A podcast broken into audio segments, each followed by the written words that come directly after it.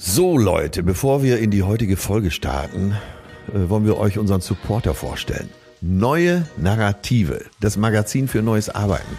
Das Magazin fühlt sich an wie ein richtig guter Workshop. Es geht um die großen Fragen in der Zukunft der Arbeitswelt. Wie sehen menschenzentrierte Organisationen aus, in denen wir als Menschen zur Arbeit kommen können? Also, dass wir unsere Emotionen, die ja Teil unseres Ich sind, nicht zu Hause lassen müssen. Zum Beispiel. Ja, und äh, der Ansatz von neuer Narrative, der passt wirklich perfekt hier zu unserem Podcast, weil es um Emotionen geht, um Gefühle, die ich als Mensch nun mal mitbringe. Und die haben eine Kolumne, die heißt Es ist okay. Und die geht dann immer weiter mit einem Zusatzpunkt. Zum Beispiel ist gerade die Kolumne da, es ist okay, in Meetings zu weinen. Und alle von euch da draußen, die hier zuhören, können das Ding kostenlos als PDF runterladen. Außerdem bekommt ihr bei Abschluss eines Karma-Abos für 39 Euro im Jahr, was drei Ausgaben entspricht, die Ausgabe Fühlen ist das neue Führen kostenlos nochmal als PDF obendrauf. Das Ganze findet ihr am besten unter neuenarrative.de slash fühlen. Da gibt's den Link für euch nochmal in unserer Podcast-Description, das ist klar. Und den Hinweis von mir, das ist super interessant auch für Arbeitnehmerinnen und Arbeitnehmer. Also wie will ich eigentlich arbeiten? Genauso wie es aber auch interessant ist für Leute, die vielleicht sagen, ich habe eine Führungsposition. Das Ding lohnt sich Ja. wirklich. Dankeschön, neue Narrative. Ich finde das in diesem Fall hier unglaublich schwierig, jetzt auch mal irgendwie die Verantwortlichkeiten abzustecken, weil das man in den Bann eines solchen Menschen geraten kann, was man natürlich eigentlich von einer Therapeutin, in diesem Fall ja einer Person, die da professionell mit, mitarbeitet in dem Bereich, nicht erwarten sollte. Aber dass das potenziell passieren kann, das hat ja der Professor immer wieder betont. Dass die ja ähm, einerseits sagen, er ist untherapierbar, ihn aber trotzdem in die Forensik schicken, weil dann musst du dir überlegen, das Ziel der Forensik ist ja eigentlich nicht, ähm, die Menschen dort sozusagen zu verwahren, Auf der einen Seite eben dieses, äh, so bin ich eben, ich kann nichts dafür, das ist Teil meiner Persönlichkeit. Auf der anderen Seite diese Selbstüberschätzung, ich werde das System jetzt ändern. Betreutes Fühlen. Der Podcast mit Atze Schröder und Leon Windscheid.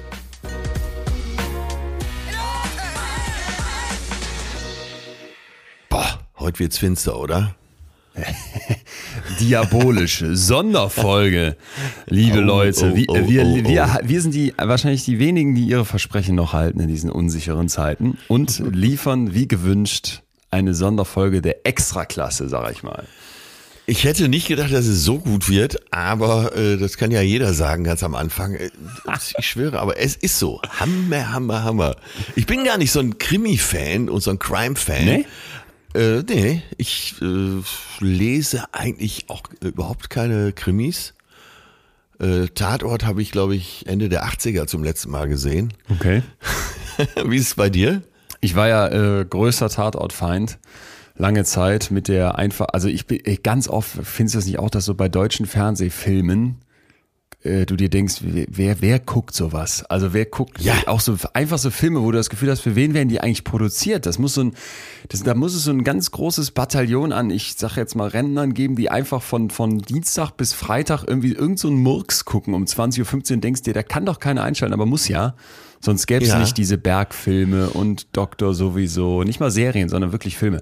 Und äh, ich habe Tatort ganz oft auch so wahrgenommen, weil es mir so vorkam, oh, desaströs geschauspielert, äh, komisch ausgeleuchtet, dann immer sonntags mit so einer Depri-Stimmung bin ich ins Bett gegangen. Immer schlechtes Wetter. meine, genau, meine Mutter hat das immer gerne geguckt und ich gar nicht. Und dann bin Ja. ich aber irgendwann, jetzt um Weihnachten rum, letztes Weihnachten, in so ein, ich weiß gar nicht wieso, es muss so Corona gewesen sein, in so ein Münster-Tatort-Ding reingefallen. Ich wusste vorher, vorher überhaupt nicht, wer jetzt, wie die, wer da was ist. Ich habe den Jan-Josef Liefers ja mal ein, ein, zwei Mal getroffen, aber wusste nicht, ob der jetzt, was da seine Rolle ist. Und jetzt bin ich voll im Game. Also nicht nur angefixt, sondern so eine Art Ultra geworden. Das sind ja allerbilligste Witzchen mit relativ Ja. simplen Geschichten, äh, so akzeptabel geschauspielert, finde ich. äh, Und trotzdem gucke ich das jetzt. War dann traurig, als sie die Nadeshda hieß, die ausgetauscht haben. Das war so immer die Assistentin vom Axel Prahl. Und jetzt hat der neuen und mit dem bin ich noch nicht so ganz warm. Bin so voll im Game. Ja, aber du hast gesagt, kleine miese Witzchen, okay geschauspielert. Ähm, war das jetzt ein, waren das Argumente pro oder contra? ich weiß es nicht, wirklich. Nee, mein, mein, äh, immer mein Gegenargument gegen diese komischen Filmchen, wo du so denkst, die werden so einfach so gemacht, war, es gibt so viele gute Filme auf dieser Welt und ich sammle die. Ich gucke mir, ich habe, äh, glaube ich, Ja. von äh, IMDB ist, glaube ich, International Movie Database die Abkürzung. Da kannst du dir die Top 250 Filme angucken und ich habe jeden Film davon ab 1980, würde ich sagen, geguckt. Auch Ja. mehrfach. Und es kommen ja auch wieder neue gute Filme dazu, die dann auch gar nicht drin Platz sind. eins ist seit Jahren Äh, Die Geschworenen? die, die Verurteilten. Die Verurteilten, so meine ich, genau. Ja. Da, da denkst du dir dann neben so einem Film oder zig anderen. Ich mach mal kurz meine Liste auf, weil ich sammle immer auch für mich Privatfilme. Eine Sekunde. Okay, jetzt. Äh, da oh gebe ich Gott, dir jetzt habe ich dich auf ein Thema angestochen. äh, dann kurz zwischengefragt. Deine Ja. Mutter ist ja, äh, Ja. wie ich sie kennengelernt habe, ein gut gelaunter, intelligenter Mensch. Was sagt die denn zum Tatort? Warum schaut sie das immer? Nee, ich glaube, die findet das dann so ganz nett, einfach. Ja. Ich guckt sie auch nicht immer, aber ich habe da auch gedacht, das ist auch so ein, das ist auch so ein Berieseln lassen. Wir werden ja heute auch was von den, von den drei Fragezeichen hören. Ja. Das ist so ein Berieseln lassen und dann denke ich immer, das ist auch okay. Ich, sehe jetzt nicht, nicht, dass man mich da falsch versteht. Stimmt, Ich, äh, stimmt, stimmt, stimmt, stimmt. Aber äh, das ja nicht. Sehr gutes guckt. Argument. Äh, du musst nicht äh, jeden Film so hochkonzentriert mit feuchten Händen verbringen. Man Ja. kann es auch mal so, Ja. so, So. durchrattern lassen. Das stimmt schon, ne? Ey, und jetzt finde ich die Liste nicht, das ist schade. Aber da war, also ich habe jetzt letztens haben wir nochmal Schmetterling und Taucherglocke geguckt. Ja. Das, äh, das berührt mich, das finde ich, der ist total schön gemacht, der hat eine tolle, eine tolle Geschichte, der, der catcht mich dann unglaublich, so ein Film. Und wenn ich das dann neben einen Tatort halte, denke ich mir, dann kann ich mir lieber zehn Wochen hintereinander jeden Sonntagabend den angucken, als einmal Tatort. Aber manchmal denkst du ja, ach komm, jetzt lasse ich mich berieseln und lache ein bisschen mit dem Jan Josef. Hab ihm die ganzen Corona-Sachen, habe ich fast wieder vergessen. ja und genieße so, einfach. äh, Äh, ja. Auf diese Art und Weise lassen wir es mal gelten. Die Liste, die Liste finde ich gerade nicht. Mist, ich werde die nochmal raussuchen. Äh, sag du mal, wie, wie läuft's bei dir? Alles fit? Gefühl des Tages?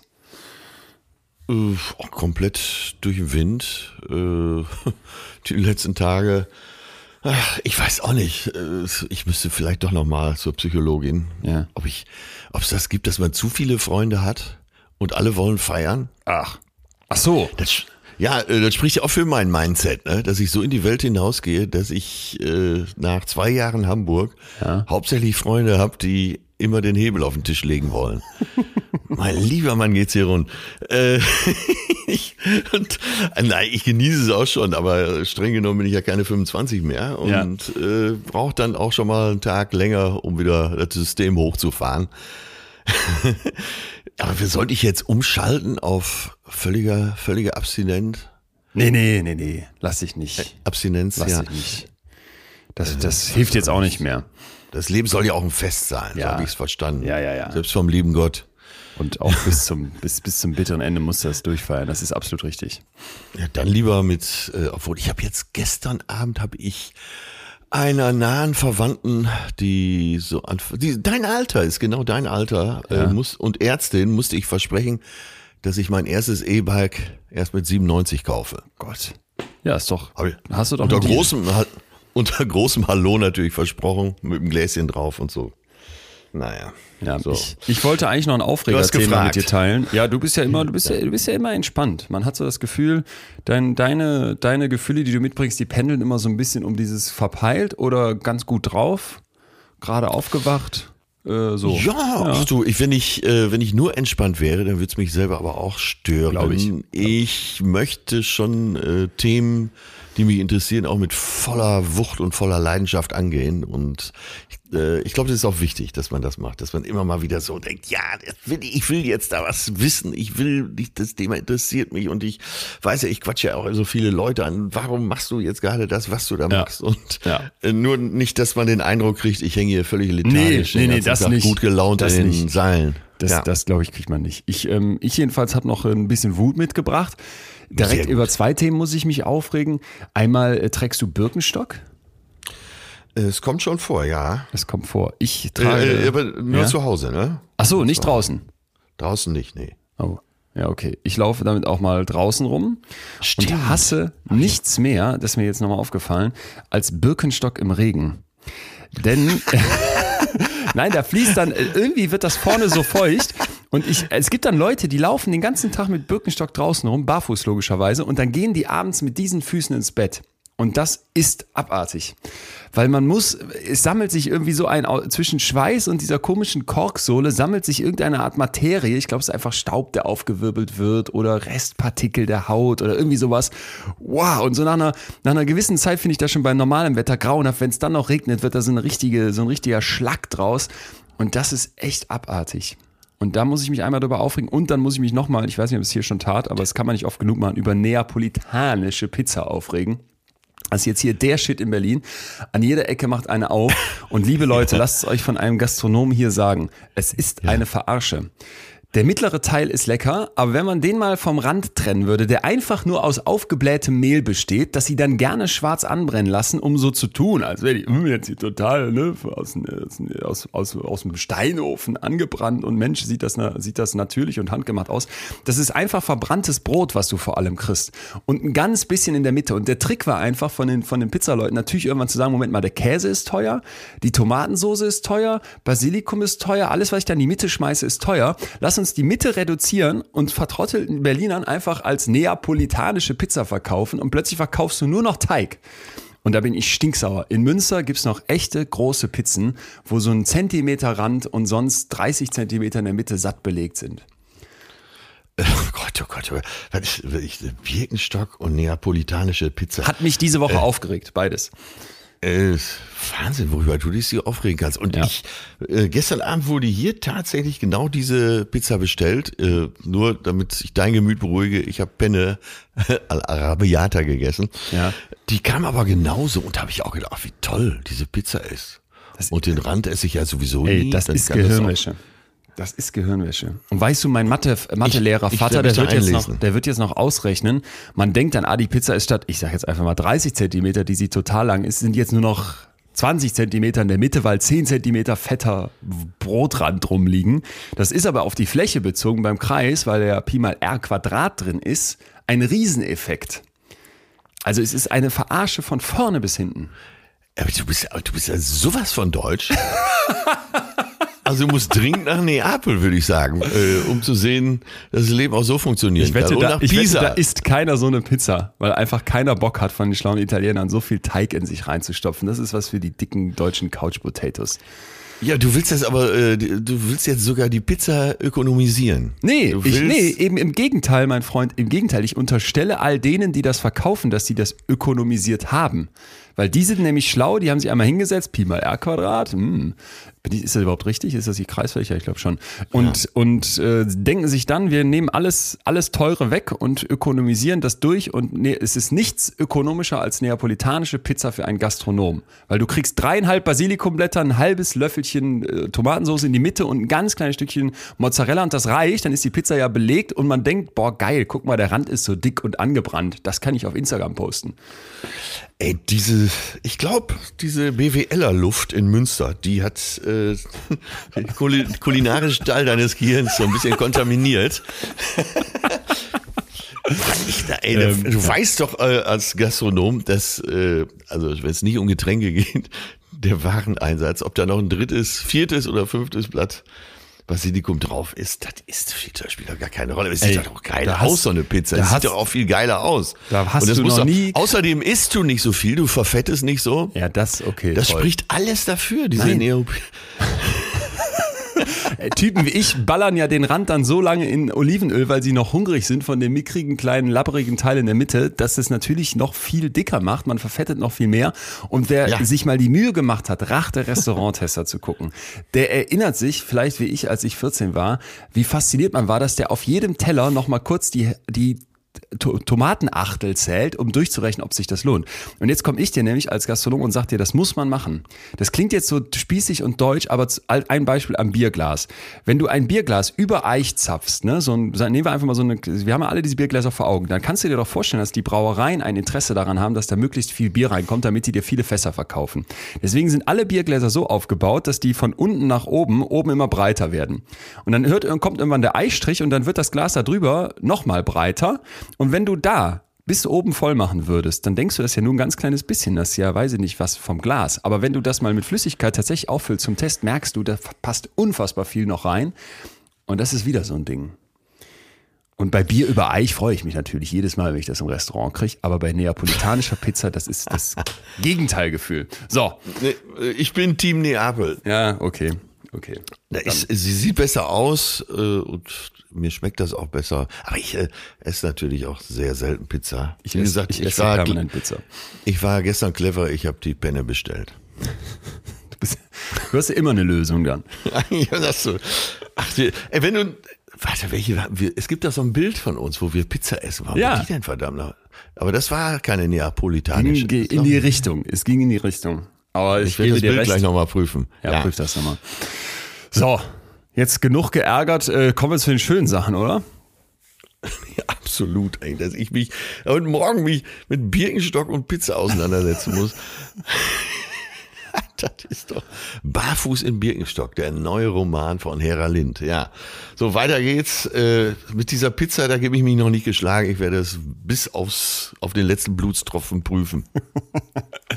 Rechne das mal durch. Nimm dir da mal ein Lineal mit und dann guckst du mal, wie viel Pizza da ja, aber ich will das doch als Mehl Gast besteht. beurteilen. Du äh, beurteilst das als Gastronom. Nee, ich beurteile das als Gast, weil ich weniger Pizza kriege. Ja, du sollst ja auch weniger Pizza. Du sollst, sagen wir mal, acht Stückchen mit Ja. Genuss essen und dann den ganzen ja, Karton wegstellen. ich- und wichtig ist doch, guck mal, die Pizza, die wir gestern hatten, auch eine neapolitanische äh, Pizza, war sogar mit doppeltem Boden, damit der Boden beim Transport nicht so, durchnässt. hat deine Perle die aufgegessen? So. Nee, nie. Die ist nie. Egal was sie ist, sie ist nichts auf. Mist. Hätte sie jetzt Ja gesagt, hätte ich dir nämlich entgegengeschleudert, dass ich 1,94 Meter groß bin und wenn sie und ich die gleiche Portion essen, doch klar sein muss, dass ich hungrig ins Bett gehe. Ja, aber du hast hier schon mehrfach vertreten, dass äh, Ja, die Grundlage für ein gesundes ja. Leben der Mangel ist. So, äh, lass uns die Schwerter nicht weiter kreuzen, sondern äh, einsteigen. Jetzt, jetzt wird's, Auf jetzt Verbrechen. wird's richtig böse, denn wir haben heute Ja. einen Gast da, von dem äh, ich schon behaupten kann, Ultra zu sein. Wie findest du ihn? Sensationell. Sensationell. Ähm, ne? äh, oh Gott, ich wusste ja auch, weil ich vorher schon äh, einige Folgen von ihm gehört habe, von seinem Podcast, äh, dass der eine tolle Stimme hat. Aber dann, als wir erstmal mit ihm im Gespräch waren, äh, diese Stimme macht mich wahnsinnig, äh, weil sie so schön ist. Das, das spricht mich so an. Du merkst halt, dass er viel Radio gemacht hat. Äh, leider hatte er nicht das beste Mikro zur Verfügung, aber Ey, äh, da- ist ja wiederum ein Vorteil also, für uns. Ist ein Vor- Vorteil für uns, weil wir können daneben nicht, äh, wir stehen daneben schon alleine, deswegen ganz okay noch da, weil der Ton bei uns durch die Mikros so viel besser ist. Philipp Fleiter ist heute bei uns oder wir sind bei ihm, wie auch immer man möchte. Betreutes Fühlen trifft Verbrechen von nebenan. Und äh, wir dachten, wir haben es mit einem der wahrscheinlich weltbesten Podcaster zu tun, mit einem Mann, der sein Metier verstanden hat, ja, der die Technik ja. handelt, äh, wie kein anderer sie nachts blind bedient. Was stellt sich heraus? Philipp Fleiter lässt es sich nicht nehmen, die komplette Folge mit seinem Laptop-Mikrofon aufzunehmen, weil er irgendwie sein professionell schweineteures, äh, von seinem iTunes Platz 1 Charts äh, Podcast bezahltes Mikrofon nicht eingesteckt hat oder irgendwie die Quelle falsch ausgewählt hat. Deswegen haben wir einen desaströsen Ton von Philipp. Und das musst du jetzt aushalten, Philipp. Da haben wir gedacht, jetzt hat er sogar eine Sky-Sendung, die ich übrigens auch sehr empfehlen darf, mit Verbrechen von nebenan. Und der müsste alles haben, aber das hat nicht geklappt. Und jetzt darf ich noch was dazu sagen. Was Philipp auch nicht hat, ist ein Wikipedia-Eintrag. Und liebe, liebe Welt da draußen, das kann so nicht bleiben. Ich habe den mal hier äh, vorgetextet in der Art, wie Philipp immer seine Leute vorstellt. Sehr Äh, gut, Und sehr den, gut. den muss jetzt irgendwer mal hinschreiben. Ich versuche jetzt mal in Philipp Fleiter Art, Philipp Fleiter vorzustellen, so wie der immer sonst seine Verbrecher oder Charaktere im Podcast aufmacht. Ja, ja, ja. Philipp Fleiter, 35 aus Gütersloh, ist der Macher des Podcasts Verbrechen von nebenan, einem der erfolgreichsten True Crime Podcasts Deutschlands. Über zehn Jahre hat Fleiter beim Radio Gütersloh gearbeitet und sein Handwerk gelernt, wie man denken sollte. Doch auch diesem Meister der Kunst passieren hier und da noch Fehler. Über zehn Jahre hat Philipp Fleiter bei Radio Gütersloh sein Handwerk gelernt, sollte man erwarten, doch wie wir gleich hören werden, kennt dieser Mann sich nicht ganz so gut mit Tontechnik aus, wie sein Berufsstand nahelegt. Nun startet er mit einer eigenen TV-Show durch. Im Oktober erscheint dann noch sein Buch Verbrechen von nebenan im Goldmann Verlag. Es läuft bei dem Mann, der sich auf Bento, dem hippen Jugendmagazin vom Spiegel, mit Hi, ich bin Philipp, ich bin 31 und ich bin schwul vorstellt. Dass Philipp offen homosexuell ist, ist eigentlich egal und es ist auch egal für den Fall, also vollkommen egal. Kenner des in den Medien als charmanter True Crime Teddy mit der markanten Stimme bezeichneten Machers wissen, dass er die drei Fragezeichen liebt und sich selbst als Justus Jonas bezeichnet, weil er ein unsportlicher Strebertyp ist. Wir lieben ihn, was heißt trotzdem, gerade deswegen herzlich willkommen Philipp Fleiter. Ach man. So? War das, war das Ja. gut? Würde das, äh, würde das bei Till und dir schon als fast, fast als Gedicht durchgehen? War jetzt nicht gereimt, aber ich dachte.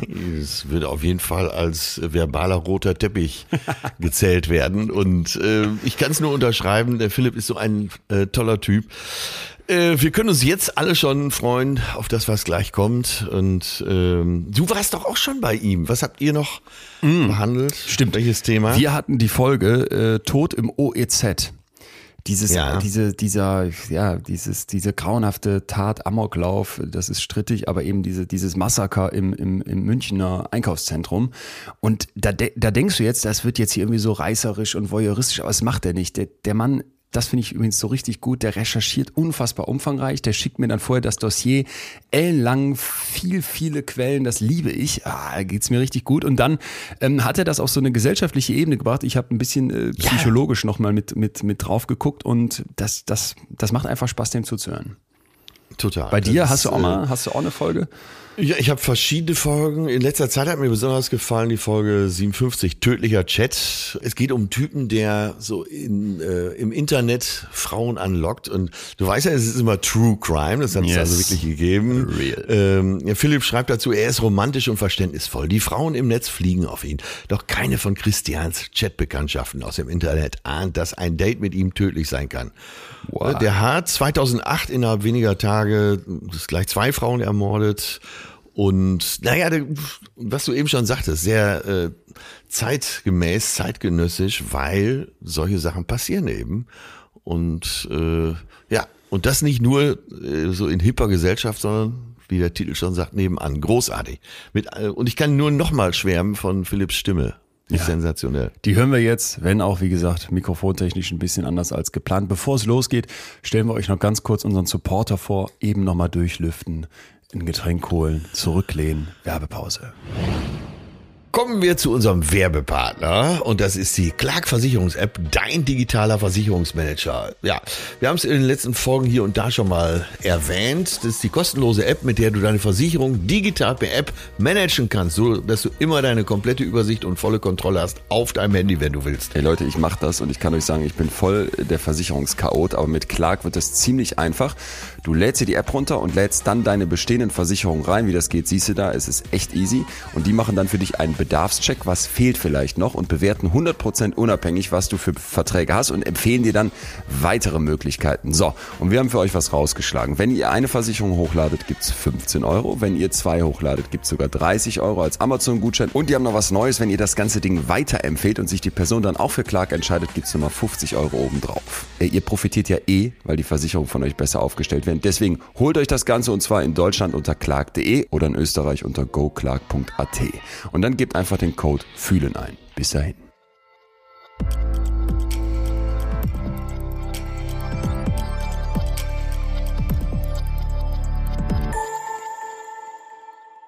Wir fangen heute erstmal äh, an. Wir sind nämlich zu dritt heute. Ähm, hallo Leon und hallo Atze. hi. Hallo Philipp. Ja, großes Vergnügen mit dir endlich zu sprechen. Ja, ich freue mich auch schon sehr, Atze. Ich muss dir gestehen, ich bin ja so ein bisschen Fan. Ne? Also früher alles Atze, hat Leon, glaube ich, in einem seiner Podcasts auch schon mal erzählt. Das war früher gesetzt, wenn man äh, sich so als 13-Jähriger vor den Fernseher gesetzt hat. Das, das tut mir alles sehr, sehr leid. Und ich möchte mich bei deiner Mutter entschuldigen, dass ich deinen dein, äh, Wortschatz um einige Spezialwörter erweitert habe. Ja, sehr schön. Ich, ich freue mich vor allen Dingen deswegen sehr, äh, weil das jetzt endlich mal eine Podcast-Folge mit mir ist, die mein Bruder auch hört, weil der hört immer betreutes Fühlen und meinen Podcast nicht. Jetzt habe ich es geschafft, mich sozusagen durch die Hintertür in seinen Podcast-Player zu schmuggeln. Sehr gut. Was ist das für ein herzloser Mensch? Ja, das stimmt. Das kann er ruhig mal hören an der Stelle. Das, Das, schneiden muss, er- das muss, er, muss er sich jetzt mal so aufs Brot schmieren lassen. Den Podcast vom eigenen Bruder nicht hören. Wahnsinn. Ja, äh, fantastisch, dass du hier bist. Ich bin ja schon öfter in den Genuss gekommen deiner Fälle, wo man wirklich merkt, dass du die nicht einfach mal so hinrecherchierst, sondern da voll einsteigst. Und heute hast du uns ja was mitgebracht, wo, glaube ich, äh, sowohl psychologisch als auch lebensmäßig so viel drinsteckt, dass ich direkt dachte, das, das passt, dass du damit hier bei uns bist oder wir bei dir, wie man auch immer jetzt es sagen möchte. Ja, wir müssen uns vielleicht noch darauf einigen, wie wir das Kind jetzt nennen. Also ist das jetzt sozusagen betreutes Verbrechen oder ist das dann Fühlen von nebenan? Das wäre auch ein schöner Oder Folgentitel. Beides. Ähm, mein Beides Vorschlag als Intendant wäre Verbrechen fühlen. Auch schön. Atze? Hm? Ja, du, du Ja, solltest äh, was mit Comedy machen. Ja, ich, wir, äh, wir sind ja Gott sei Dank noch nicht voll eingestiegen in das Thema. Äh, auch ich habe mich diesmal vorbereitet. Ist ja schon, sagen wir mal, so ein Stück Torte, äh, was nicht ganz so leicht verdaulich ist. Aber ich, äh, wir kämpfen mit unterschiedlichen Waffen hier heute, weil ich bin auf Mallorca auf dem Boot. Und Ich machst, sitz hier und machst was. genau, und machst was. Äh, ja, ein Podcast mit euch. Ansonsten äh, die Seele baumeln lassen und äh, mal gucken, was hier so geht. Ne? High, High Alarm auf Mallorca 2 drehen. Würde man dir auch zutrauen. Aber ich kann mir das richtig vorstellen mit dieser RTL-Stimme. High Alarm auf Mallorca 2 mit Nadja Abdel-Farag und Axel Schröder. Das wäre schön. Vielleicht heiraten wir beide sogar in Teil 2 und ich heiße dann Atze Abdel Fattah. Oh Gott, das kriege ich nie wieder aus meinem Kopf Stünde raus. dir aber auch gut. So ein, das würde dich nochmal so auch, ja, eine fantastische Idee. Ich war mal im Hotel von Nadel in Hamburg. Äh, die wohnt doch, glaube ich, dauerhaft in irgendeinem Hotel. Und ich dachte erst, wow, Leon Winscheid im Hotel der Stars. Es war die absolut allerletzte Absteige, in der ich jemals untergebracht wurde. Wirklich die Vorhölle. Auf dem Bett so ein aus einem, aus einem äh, äh, Handtuch gefalteter Schwan den ich erst als irgendwie witzig empfand und dann aber dachte, nee, das ist so over and, and äh, out, das, das ist, war wirklich, ein, war wirklich ein Loch. Deswegen holen wir die da raus. High Alarm auf Mallorca 2. Jetzt haben wir die, die, die klassische Frage, die ihr uns immer stellt, am Anfang eigentlich übersprungen. Ne? Also, wie geht's euch? Wie fühlt ihr euch? Nee, nee, die, die stellen wir dir. Was ist dein so. Gefühl heute, Philipp? Du bist ja jetzt äh, das erste Mal in dieser Frageposition. Es ist doch eine Mischung, ehrlich gesagt. Ähm, zum einen habe ich Muskelkater, was aber schön ist, weil ich das erste Mal seit einem halben Jahr wieder ins Fitnessstudio konnte gestern. Ich wollte gerade sagen, dein, dein T-Shirt spannend. Ja, das liegt aber nicht am, das liegt aber nicht am Fitnessstudio.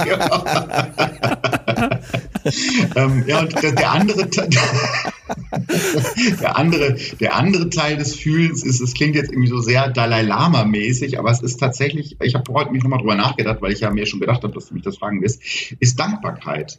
Ich fühle mich gerade dankbar, weil ich bin umgezogen, die neue Wohnung ist schön und äh, am Wochenende gab es den ersten Geburtstag aus dem Freundeskreis, wo man wieder hingehen konnte. Und das ist schön. Das ist so mein, mein Grundgefühl. Wie ist es bei euch? Ja, du, ich bin voll im Stress hier in der Bucht, weil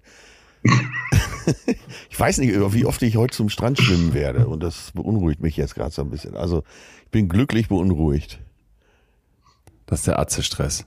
Ja.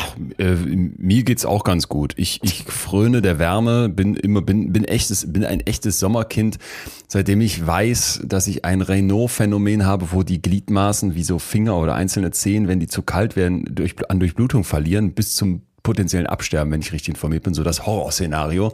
Ist Wärme für mich auch so, äh, fühle ich mich so ein bisschen wie im Altenheim, immer ganz gut für die Glieder und Knochen. Also so ein richtiges Opa-Gefühl heute. alle, alle, alle Finger dran, alle Zehen leben. Und, gut. und, äh, aber natürlich auch bin ich vor allem gespannt, weil der Titel, den wir heute haben, der verbindet, eigentlich, Atze, du hast es perfekt gesagt, äh, Verbrechen fühlen. Verliebt in das Böse. Der verbindet ein Stück weit die Liebe als Gefühl mit dem Bösen und dem Verbrechen. Und da habe ich, ähm, ja, als ich schon mal so ein bisschen reingelinst habe, was du da rausgesucht hast, Philipp, äh, direkt gedacht, das könnte heiß werden. Ja. Ja, ich, ich habe mich so gefreut, als ich den Fall gefunden habe, weil ich gedacht habe, der ist, also der wird Leon und Atze Spaß machen, sofern man das sagen sein kann, weil das eben genau diese beiden Themen verbindet. Wenn ihr mögt, können ja. wir gerne loslegen. Ja, ja, sehr gerne. Los geht's. Achso, noch eine Sache, Triggerwarnung, das müssen wir, glaube ich, vorweg sagen, denn es geht in diesem Fall und auch in den Schilderungen, die wir hören werden, um Mord an Frauen und auch um sexualisierte Gewalt. Wer also sagen, damit habe ich eher ein Problem, dann empfehlen wir vielleicht diese Folge zu überspringen oder sie zumindest nicht alleine zu hören. Damit würde ich aber sagen, ist alles bestellt, was zu bestellen war und äh, Philipp, du startest rein. Vielen Dank. Die Frau, die am 1. September 1995 für 1100 Mark im Monat das 25 Quadratmeter große Einzimmer-Apartment im Hamburger Stadtteil Hohenfelde mietet, nennt sich Tamar de Gaal. Dieser Name ist genauso falsch wie die Geschichte, die sie wahrscheinlich dem Vermieter erzählt hat.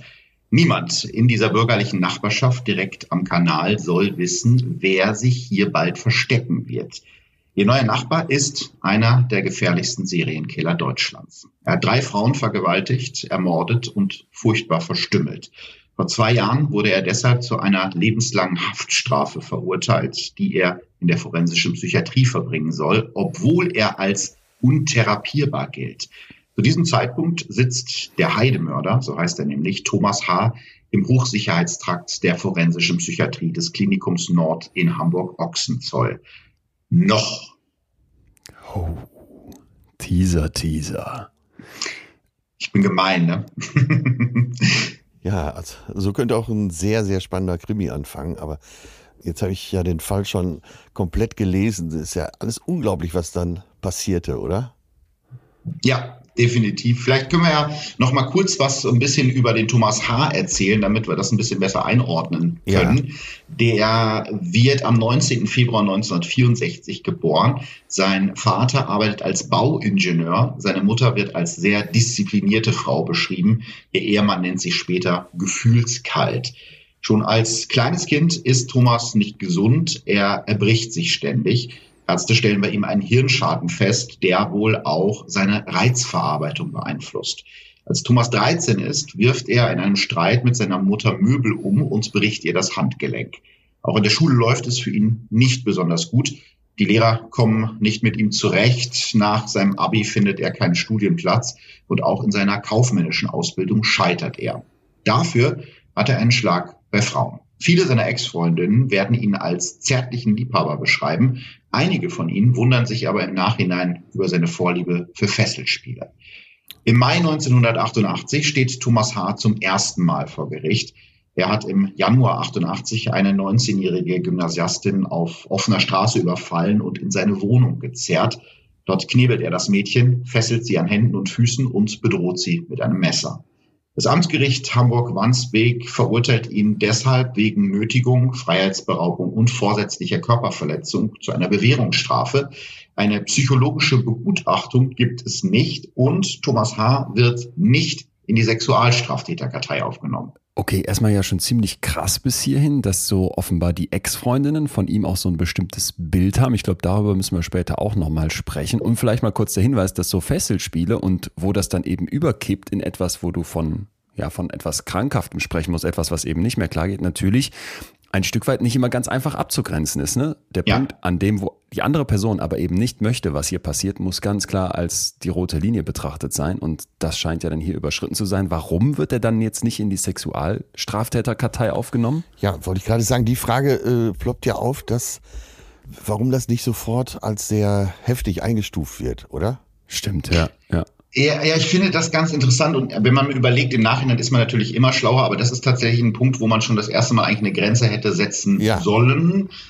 Das passiert aber nicht, weil laut dem Gericht nicht auszuschließen ist, dass Thomas H. bei seiner Tat gedacht hat, dass die Schülerin die sexuellen Handlungen auch gewollt hätte. Also heute würde man das astrein Victim Blaming nennen, aber damals war man, glaube ich, in Deutschland noch nicht so weit. Also die haben halt gesagt, er konnte ja nicht wissen, dass ihr das nicht gefällt. Ähm, sie hat mehrmals Nein gesagt und er hat sie mit einem Messer am Hals bedroht. Da kann ja. man doch denken, das könnte Leuten ja auch gefallen. Ja, fantastische, fantastischer Gedankengang. Toll. Ja, ja, ja, Ironie, genau. Ironielampe wieder aus, fast schon zynisch. Okay. Ähm, was die Behörden allerdings nicht wissen können zu dem Zeitpunkt, der Thomas H. hat da schon seinen ersten Mord begangen.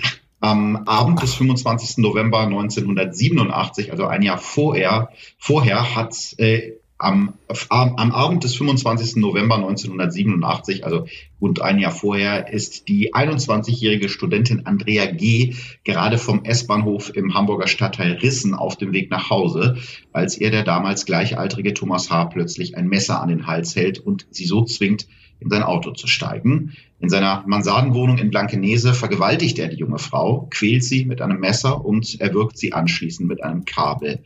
Die Leiche von Andrea G. wird erst zwei Tage später an einem Feld an der Landstraße 320 im Kreis Segeberg in Schleswig-Holstein gefunden. Zwar können die Ermittler damals Spermaspuren an der Leiche sichern, eine DNA-Kartei gibt es damals noch nicht. Deswegen kann der Mord halt damals noch niemandem zugeordnet werden.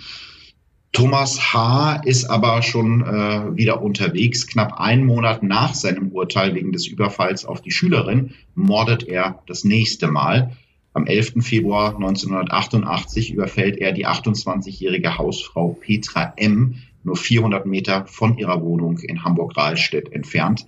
Auch sie zwingt er mit einem Messer zu ihm in den Wagen zu steigen und mit ihm in seine Wohnung zu kommen. Der Heidemörder verstummelt die zweifache Mutter mit Nadeln und einem Grafikmesser, bevor er sie am Ende erwürgt. Ihre Leiche entsorgt er auf einem Acker in der Nähe des 3000 Einwohner Dorfes Bargfeld-Stiegen. Und wieder tappt die Polizei im Dunkeln. Thomas lebt ein unauffälliges Leben, arbeitet als Grafiker und hat mittlerweile eine Freundin, die von all dem nichts mitbekommt. So sagt sie das zumindest später aus. Wahnsinn, die, die, die Vorstellung alleine, dass in dem Moment, wo er dann das erste Mal ver verklagt wird und eben nicht in diese Sexualstraftäterkartei mhm. aufgenommen wird, dass er da schon jemanden umgebracht hat und jetzt in all diesem, was er da auslebt und macht, eine, eine Freundin hat. Ja, und einen normalen dann Job. sagt, ich habe davon nichts mitbekommen und einen normalen Job, ne? Also diese, diese vielen Gesichter, die da irgendwie eine Rolle spielen müssen und dieses, ich stelle irgendwas nach außen da, was im Innern so völlig anders ist. Das ist ja erstmal auch etwas, wo man, wo man von außen für den ersten Moment fassungslos vorsteht. Ja, was mich so besonders schaudert, ist, äh, mhm. dass du dann, wenn du sowas äh, liest, ja immer mal davon ausgehen musst, dass vielleicht äh, auch in deinem Umfeld jemand ist, der so tiefe Abgründe hat mhm. und äh, mhm. trotzdem so ein normales Leben führen kann. Ja, ich glaube, man kann wirklich festhalten, dass er das definitiv schafft, sich zu verstellen und sozusagen sich auf die Leute einzustellen, die ihm gegenüber sitzen und den Menschen immer genau das Bild zu zeigen, was sie vielleicht gerne sehen wollen. Also ich kann das gar nicht ausschließen, dass die Freundin wirklich nichts mitbekommen hat, weil der da offensichtlich sich ihr gegenüber ganz nett und ganz fair verhalten hat, während er halt, während sie gerade mal nicht da war, andere Frauen umgebracht hat. So schwer vorstellbar das auch ist. Ist es denn psychologisch so, dass er auch für sich selber im normalen Alltag das alles wegdrückt? Ja, da kommen wir, kommen wir gleich nochmal zu, aber ja. es ist interessant, wie er das selber irgendwie einschätzt und äh, sagt, also er stellt das so ein bisschen so dar, als hätte er da gar nichts für gekonnt. Das ist halt so über ihn gekommen. Das machen ja Täter in, in der Form gerne. Wir können ja vielleicht mal auf die, auf die dritte Tat schauen. Ja. Ähm, Thomas und seine Freundin sind mittlerweile aufs Land gezogen von Hamburg in die Lüneburger Heide. Und am 26. November 1989 beobachtet Thomas am Bahnhof von Buchholz die 22-jährige Lara H. Die Kosmetikschülerin, die er aus seiner Nachbarschaft kennt, hat ihren Zug verpasst und Thomas bietet ihr an, sie nach Hause zu fahren. Fünf Tage später wird Laras Leiche in einem abgelegenen Waldstück gefunden. Der Heidemörder hat sie vergewaltigt und danach brutal erdrosselt. Außerdem hat er ihr einen Finger und ein Augenlid abgeschnitten. Erst jetzt beginnen die Ermittler Zusammenhänge zwischen den Mordfällen herzustellen und kommen Thomas H. auf die Spur. An Heiligabend 1990 haben sie genug Beweise gesammelt, um den Heidemörder zu verhaften. 1992 wird Thomas H. vom Landgericht Stade wegen Totschlags an Lara H. zu zwölf Jahren Haft verurteilt. Offenbar reichen die Beweise für eine Verurteilung wegen Mordes nicht aus. Der BGH wird dieses Urteil später wieder aufheben. In der Zwischenzeit wird Thomas H. in Hamburg ein weiterer Prozess gemacht wegen den Morden an seinen ersten beiden Opfern Andrea G. und Petra M. In dem Prozess bezeichnet sich Thomas H. selbst als Lustmörder, also das ist ein Zitat von ihm selbst, und sagt zum Beispiel über sein erstes Todesopfer Andrea G., ich war schweinenett zu der Frau, wie ich normal bin zu den Frauen. Also ich glaube, das lässt ja schon relativ tief blicken. Ja, es zeigt auch nochmal, dass er sich ja selber auch so betrachtet, so bin ich eben normal zu jemandem. Und dann in so einer Situation, wenn er sich als Lustmörder selbst tituliert, ja aber irgendwie auch erkennt, okay, da bringe ich jemanden um und ob das dann noch auch in so einem Kopf als normal betrachtet wird, sei ja mal in Frage zu stellen. Ja, und es ist halt so passiert. Eigentlich bin ich ein ganz netter und ich habe auch ein gutes ja. Verhältnis zu Frauen, außer manchmal, wenn es mich dann überkommt, dann muss ich die halt leider irgendwie töten. Und so schätzt es auch äh, der Gutachter ein, der attestiert ihm eine extreme Rückfallgefahr. Am 6. April 1993 fällt dann am Landgericht Hamburg das Urteil gegen Thomas, gegen Thomas. Er wird zu einer lebenslangen Haftstrafe verurteilt, die er wegen Schuldunfähigkeit im Hochsicherheitstrakt der forensischen Psychiatrie des Klinikums Nord in Hamburg-Ochsenzoll verbringen soll. Da gehen natürlich bei Atze und äh, mir sofort diese Lampen an, ne? Professor Dieter Seifert. Ja. Unsere Folge Psychopathen entlarven, ne? Weil wir, weil wir damals ja auch versucht haben, mal rauszuarbeiten, was heißt das denn, genau. wegen Schuldunfähigkeit in eine forensische Psychiatrie zu kommen. Und vielleicht nochmal kurz als Update. Die Idee ist, dass jemand aufgrund von bestimmten Umständen, im Zweifel einer schweren psychischen Störung, nicht nicht schuldfähig ist. Also du sagst im Prinzip, diese Person ist so schwer beeinträchtigt durch eine Intelligenzminderung, durch eine Persönlichkeitsstörung, dass man im Prinzip sagen kann, diese Tat hat die Person zwar begangen, aber sie ist nicht schuldig in dem Moment. Und das ist, glaube ich, etwas, was in ganz vielen Köpfen natürlich einen, einen riesen Alarm auslöst, weil man da sitzt und denkt, Moment mal, da bringt jemand mehrere Leute um und dann gilt er als schuldunfähig und kommt in eine forensische Psychiatrie, wo nicht die Strafe im Vordergrund steht, sondern eigentlich die Therapie. Und das wird in diesem Fall ja auch nochmal extrem wichtig. Äh, ist denn, ja. äh, hat er denn, hat der Täter dann für sich eine Bestätigung erfahren, dass er so nach dem Motto, ich kann ja nichts dafür, so bin ich? Ja, im Prinzip ist das ein bisschen so. Ich finde ganz interessant an, an der Stelle, dass die ja ähm, einerseits sagen, er ist untherapierbar, ihn aber trotzdem in die Forensik schicken, weil dann musst du dir überlegen, das Ziel der Forensik ist ja eigentlich nicht, ähm, die Menschen dort sozusagen zu verwahren, ja. sondern auf irgendeine Art und Weise es zu schaffen, dass man die irgendwann wieder normal in die Gesellschaft integrieren kann. Und da ist ja irgendwie die Frage, passt das so? Also an, an der Stelle finde ich das ein bisschen komisch. Stimmt, da ist wirklich dann der Denkfehler drin, weil äh, Leon Professor äh, Seifert jetzt nochmal zitierte. Und äh, der ging ja immer von dem Therapieansatz aus. Aber wenn Philipp das jetzt so sagt, wenn doch sowieso klar ist, er ist nicht therapierbar, dann ist es ja absurd, was man da macht. Ja, hier müssen wir jetzt ja mal vielleicht, und das ist ja echt ein ganz spannender Punkt an der Geschichte, ein, Fass aufmachen, nämlich die, das Fragezeichen hinter dieses, ist er denn tatsächlich nicht therapierbar? Ne? Wir haben hier ein Gutachten von einem Gutachter, das heißt ja erstmal nicht, dass da jemand anders nicht zu einer anderen Meinung kommen könnte und auch was heißt jetzt, wenn das dann so berichtet wird in der Presse, nicht therapierbar. So, also man kann ja im Prinzip auch, wenn man schwerste Einschränkungen hat, lernen, mit bestimmten Themen umzugehen und vielleicht bestimmte Sachen auch in den Griff zu bekommen. Dass du dann einfach sagst, diese Person ist 100 Prozent, da können wir gar nichts machen. Das kommt mir erstmal spanisch vor. Ja, ich glaube, dass sich die Forensik natürlich auch ein bisschen weiterentwickelt hat mittlerweile. Absolut. Ne? Das ist ja, wir sind in den 90er äh, Jahren, ne? nicht zu vergessen. Genau. Genau. Absolut, und ja. was, denke ich mal, auch noch wichtig ist, ähm, eine forensische Psychiatrie ist auch kein Sanatorium, ist irgendwie kein, kein Urlaubs-, kein Kurort. Also das hat mir Nala Salme mal gesagt. Du wirst sie wahrscheinlich kennen, eine der bekanntesten forensischen Psychiaterinnen ja. in Deutschland. Weil das, finde ich, beim Publikum immer so ankommt, wie der kommt nicht in den Knast. Der geht jetzt ja, ein bisschen ja. in eine Klinik und kriegt da irgendwie Fangopackungen und Massagen und auf Steuerzahlerkosten. So ist es natürlich nicht.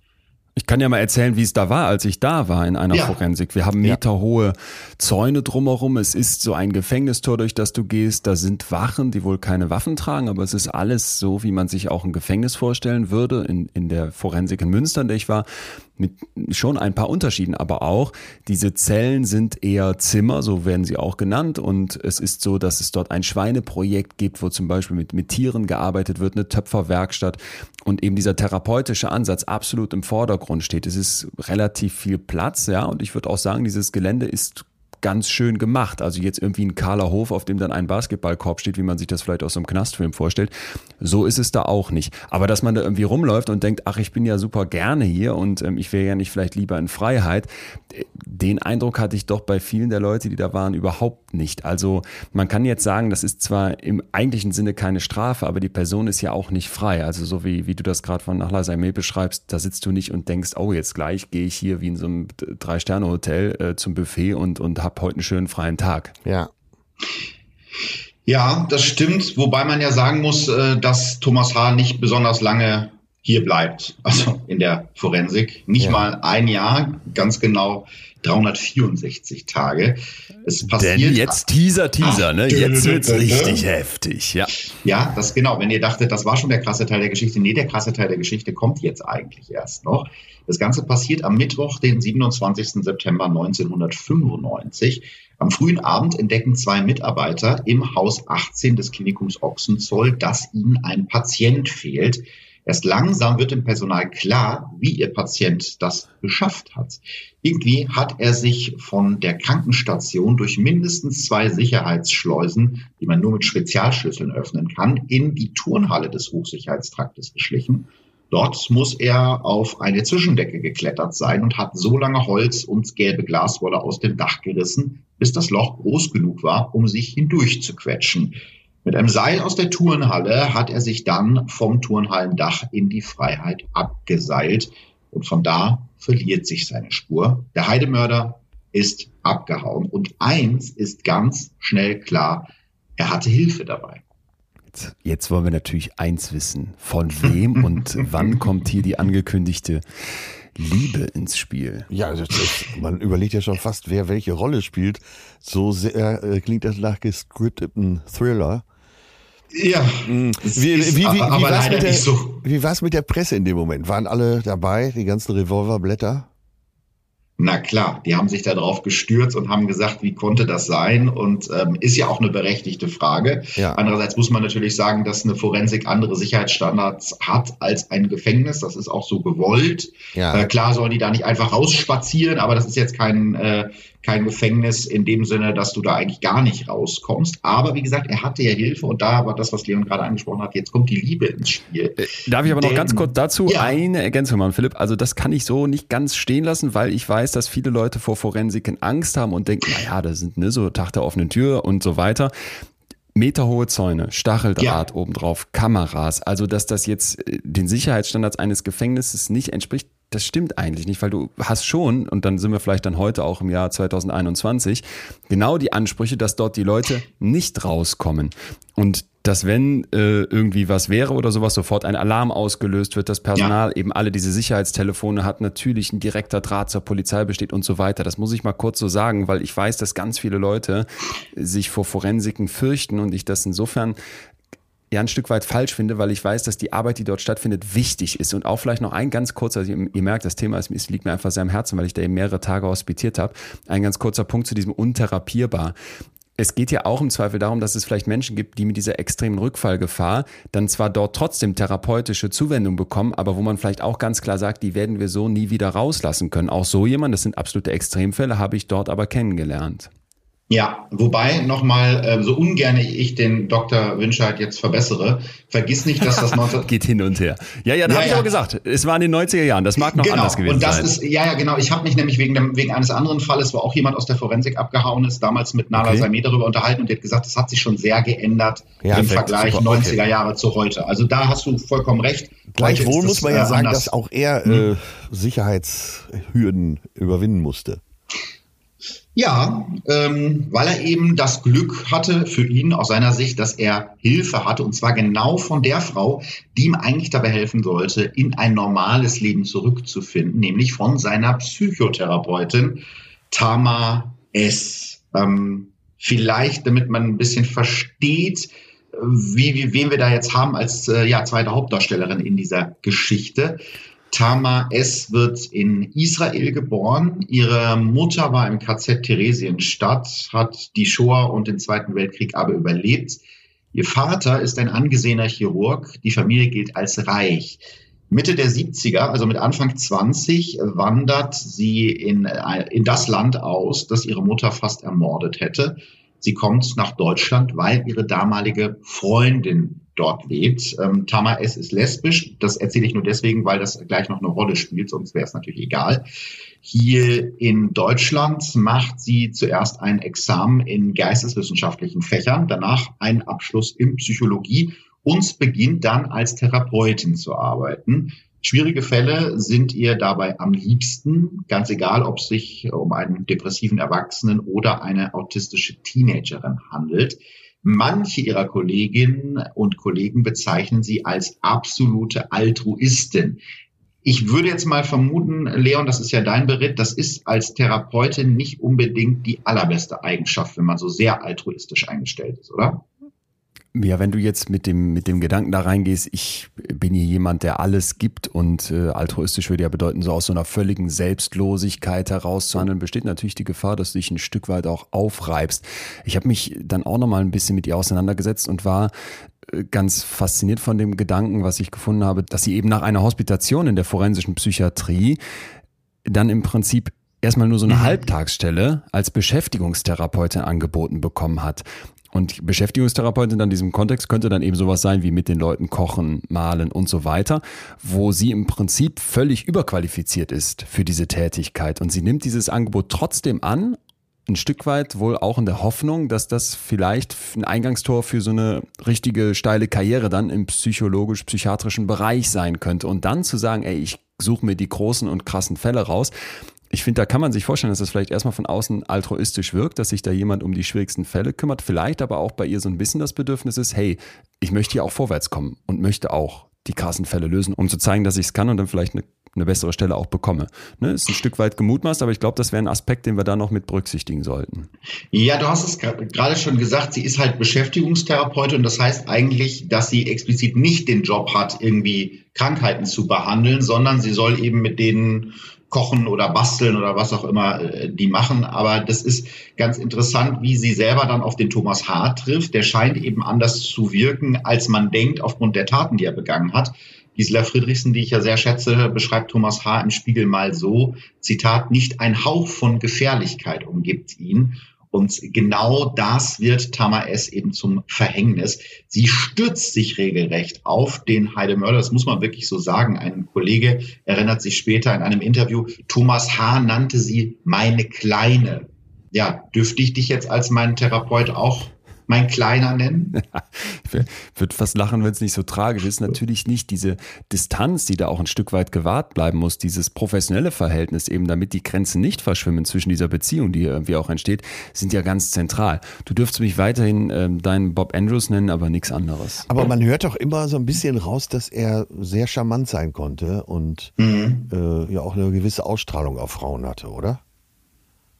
Ja, ich glaube, das spielt in dem Fall auch eine ganz, ganz große Rolle. Zum einen diese Ausstrahlung, die hier Thomas H. hat, aber auch so ein bisschen das, was Leon gesagt hat. Die Tamar hat ja offensichtlich den Wunsch, da noch mehr Karriere zu machen. Und da ist es ja nachvollziehbar, dass man dann erstmal sich den schwierigsten Fall in Anführungsstrichen irgendwie vornimmt auch da noch ähm, eine Ermittlerin, die später sagt, also über das Verhältnis zwischen äh, Tamar und Thomas H., sie bewunderte ihn, hatte Verständnis. Sie schien zu glauben, dass er in der Klinik falsch und ungerecht behandelt wurde. Und in ihrem Glauben ist es so, dass erst draußen in der Freiheit äh, die Möglichkeit besteht, ihren Schützling zu heilen. Äh, zumindest wird das die Polizei später für ihr Motiv halten. Ja. Und deswegen ähm, muss ähm, Tama jetzt diesen Patienten in ihrem Verständnis rausholen. Also, weil sie denkt, da kann ihm nicht geholfen werden. Ich weiß nicht, vielleicht ist das so eine verquere Ausprägung von Helfersyndrom, weil sie überschreitet da ja alle Grenzen, die sie eigentlich hat als, als Therapeutin. Hat sie sich denn äh, da in diese Idee verrannt? Oder wie muss man sich das vorstellen? Ja, es macht den Eindruck. Sie ist fest davon überzeugt, dass diese Psychiatrie da ganz schlecht ist und dass dem Thomas Harder nicht äh, geholfen wird und dass die einzige Möglichkeit, ihnen zu helfen, darin besteht, ihn da sozusagen rauszuholen und ähm, auf äh, ja, Privatsitzungen umzuschwenken, so nenne ich es jetzt mal. Ja. Ich möchte noch einen Punkt aufgreifen. Atze, du erinnerst dich auch in unserem Gespräch mit Professor Seifert, als wir über Psychopathen gesprochen haben, dass er so beschrieben hat, dieses Charmante, dieses Nettsein, Ja. ne? dieses auch faszinieren können, so in den Raum kommen und direkt so eine Anziehungskraft auszustrahlen, dass das ja gar nicht so selten wäre. Und ich finde das in diesem Fall hier unglaublich schwierig, jetzt auch mal irgendwie die Verantwortlichkeiten abzustecken, weil dass man in den Bann eines solchen Menschen geraten kann, was man natürlich eigentlich von einer Therapeutin, in diesem Fall ja einer Person, die da professionell mit, mitarbeitet in dem Bereich, nicht erwarten sollte, aber dass das potenziell passieren kann, das hat ja der Professor immer wieder betont. Und ich glaube, das sollten wir hier nicht außer Acht lassen, bevor wir zu schnell urteilen. Aber es darf natürlich trotzdem nicht passieren, weil das ist ja Es- dein Job, es- diese Distanz zu wahren. Äh, Es darf nicht passieren. Und ich habe ein, ein Buch gefunden von einer Frau, Elisabeth Pfister, die äh, den Titel Wenn Frauen Verbrecher lieben rausgebracht hat. Das ist eine Redakteurin, eine Journalistin für die ARD oder für Arte. Und die ist durch ganz Deutschland gezogen und hat mit Leuten gesprochen, eben zu diesem Thema und hat sich auch mit diesem Fall beschäftigt. Und ich finde eine Idee von ihr ganz spannend, die sie aufschreibt. Vielleicht muss man sich das was dann kommt, so vorstellen, eine ehrgeizige, nicht mehr ganz junge Psychologin, weit unter Wert eingesetzt, trifft auf die größtmögliche Herausforderung und einen höchst prominenten Fall und sie glaubt, den Mann therapieren und heilen zu können. So, ne? Überhaupt erlebt man sie, das hast du eben schon in dieser Klinik als äußerst engagiert. Trotz ihrer Halbtagsstelle bleibt sie meist den ganzen Arbeitstag über in der Abteilung und nimmt an allen Visiten und Besprechungen teil, aber die Kollegen empfanden sie als zunehmend unzufrieden das ist nochmal das, was ich eben dachte, ne, was wir vielleicht berücksichtigen müssen. Hier ist jemand, der vielleicht auch einen Teil der Karriere jetzt hier versucht, nochmal anzugehen und eben offenbar sich massiv hier in die Idee verrennt, diese Person, wo die anderen sagen, das geht nicht, den kriegen wir nicht einfach so wieder hin, dass der mal wieder frei rumläuft oder dass der überhaupt vielleicht auch therapierbar wäre in einem Ausmaß, wo man danach sagen könnte, ja, das, das klappt wieder. Ähm, da ist sie ja im Prinzip jetzt der Gegenpunkt zu. Und dass man sich da rein Es klingt ja bei ihr auch klingt ja so, ne? äh, nach einer äh, absoluten Selbstüberschätzung. So, Stimmt, äh, ja. ich, ich erkenne, dass das System hier so nicht funktioniert und ich werde das ändern. Das, Ja, super. Weiß noch, Atze, oh, ich zitiere den immer so gerne. Der, der Seifert sagte doch auch sofort, dass diese Supervision an der Stelle so wichtig ist. Und das hatte ich ja auch Ja. mitbekommen, als ich da vor Ort war. Es wird sich beraten im Team. Und er meinte, wenn dann Einzelpersonen plötzlich so, so merken, dass sie irgendwie ganz alleine sind auf weiter Flur, dass das oft ein schlechtes Zeichen ist und dass das deswegen unglaublich wertvoll ist, sich auszutauschen mit anderen und auch anderen Blick auf die eigenen Fälle werfen Ja, zu lassen, ja. um eben zu verstehen, bin ich vielleicht auf dem Holzweg oder was passiert, wenn noch mal ein anderer Kopf mit drauf guckt.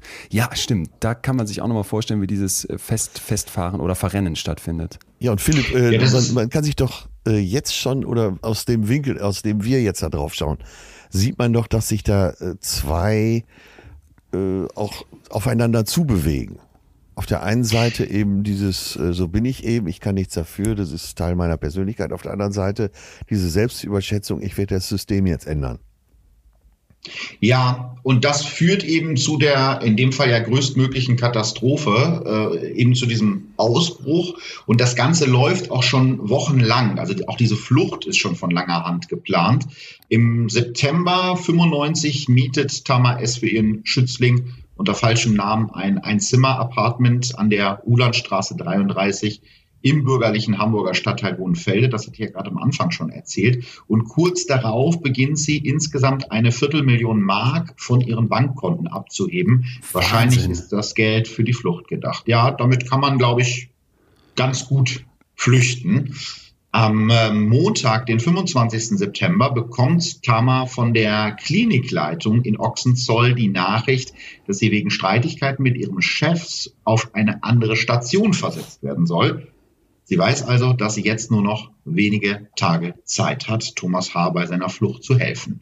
Zwei Tage später, so vermuten es die Ermittler, weil ganz bewiesen kann das nie werden, öffnet Tama S. die beiden Sicherheitsschlossen zur Turnhalle, über deren Dach Thomas H. letztlich flüchten kann. Die Therapeutin bestreitet das später in einem Interview und behauptet, sie habe dem Heidemörder nur eine Tür in Richtung Station geöffnet.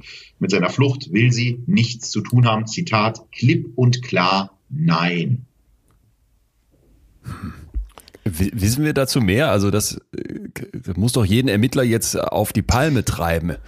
Also genau an der Stelle habe ich Mhm. mir vorgestellt, dass es Staatsanwälte und eben äh, Kriminal äh, Ermittler gibt, die an der Stelle schon vor Wut toben. Ja. Wenn vor Gericht dann behauptet wird, wahrscheinlich auch noch durch einen Anwalt mitvertreten, Äh, nein, nein, ich habe da gar nicht viel gemacht. Ich habe lediglich eine Tür geöffnet, aber ansonsten hatte ich da nichts mit zu tun. Ja, das Problem ist halt, es war keiner dabei. Ne? Also es kann ja rein theoretisch sein, dass irgendwelche Kollegen äh, vergessen haben, diese ganzen Sicherheitsschleusen abzuschließen. Ja. Und wenn jetzt beide sagen, ähm, auch Thomas H. wird das ja nachher sagen, die hatte damit aber gar nichts zu tun, das habe ich alles äh, alleine gemacht, ist es relativ schwer, das nachzuvollziehen weisen, mhm. obwohl das natürlich nahe liegt, weil sie hat ja diese ah. Schlüssel gehabt und kannte sich da aus. Äh, ja, gro ganz großes Aber hier auch an der Stelle, ne? Grundgesetz und Menschenrechtskonvention unschuldig, bis das Gegenteil belegt ist. Richtig. Das muss man, glaube ich, an der genau. Stelle mal nicht nur unterstreichen, sondern rausrufen, weil ich glaube, das wird ganz oft verkannt und dann urteilt man, weil es einfach ist und weil es so auf der Hand liegt, aber wie viel liegt schon so auf der Hand und war dann am Ende doch ganz anders. Ja, Sehr schön. Schöner hätte ich es nicht ausdrücken können. Danke, Herr Profi hier aus der Verbrechenswelt. Was macht denn die Polizei? Die sind doch jetzt, also wie Atze gerade beschrieben hat, die Ermittlerinnen und Ermittler müssen doch, müssen doch wirklich toben. Ja, klar. Also erstmal sind die äh, komplett sauer, weil sowas darf natürlich nicht passieren. Aber vor allem geht äh, die Angst um, nicht nur bei der Polizei, sondern auch in der Bevölkerung.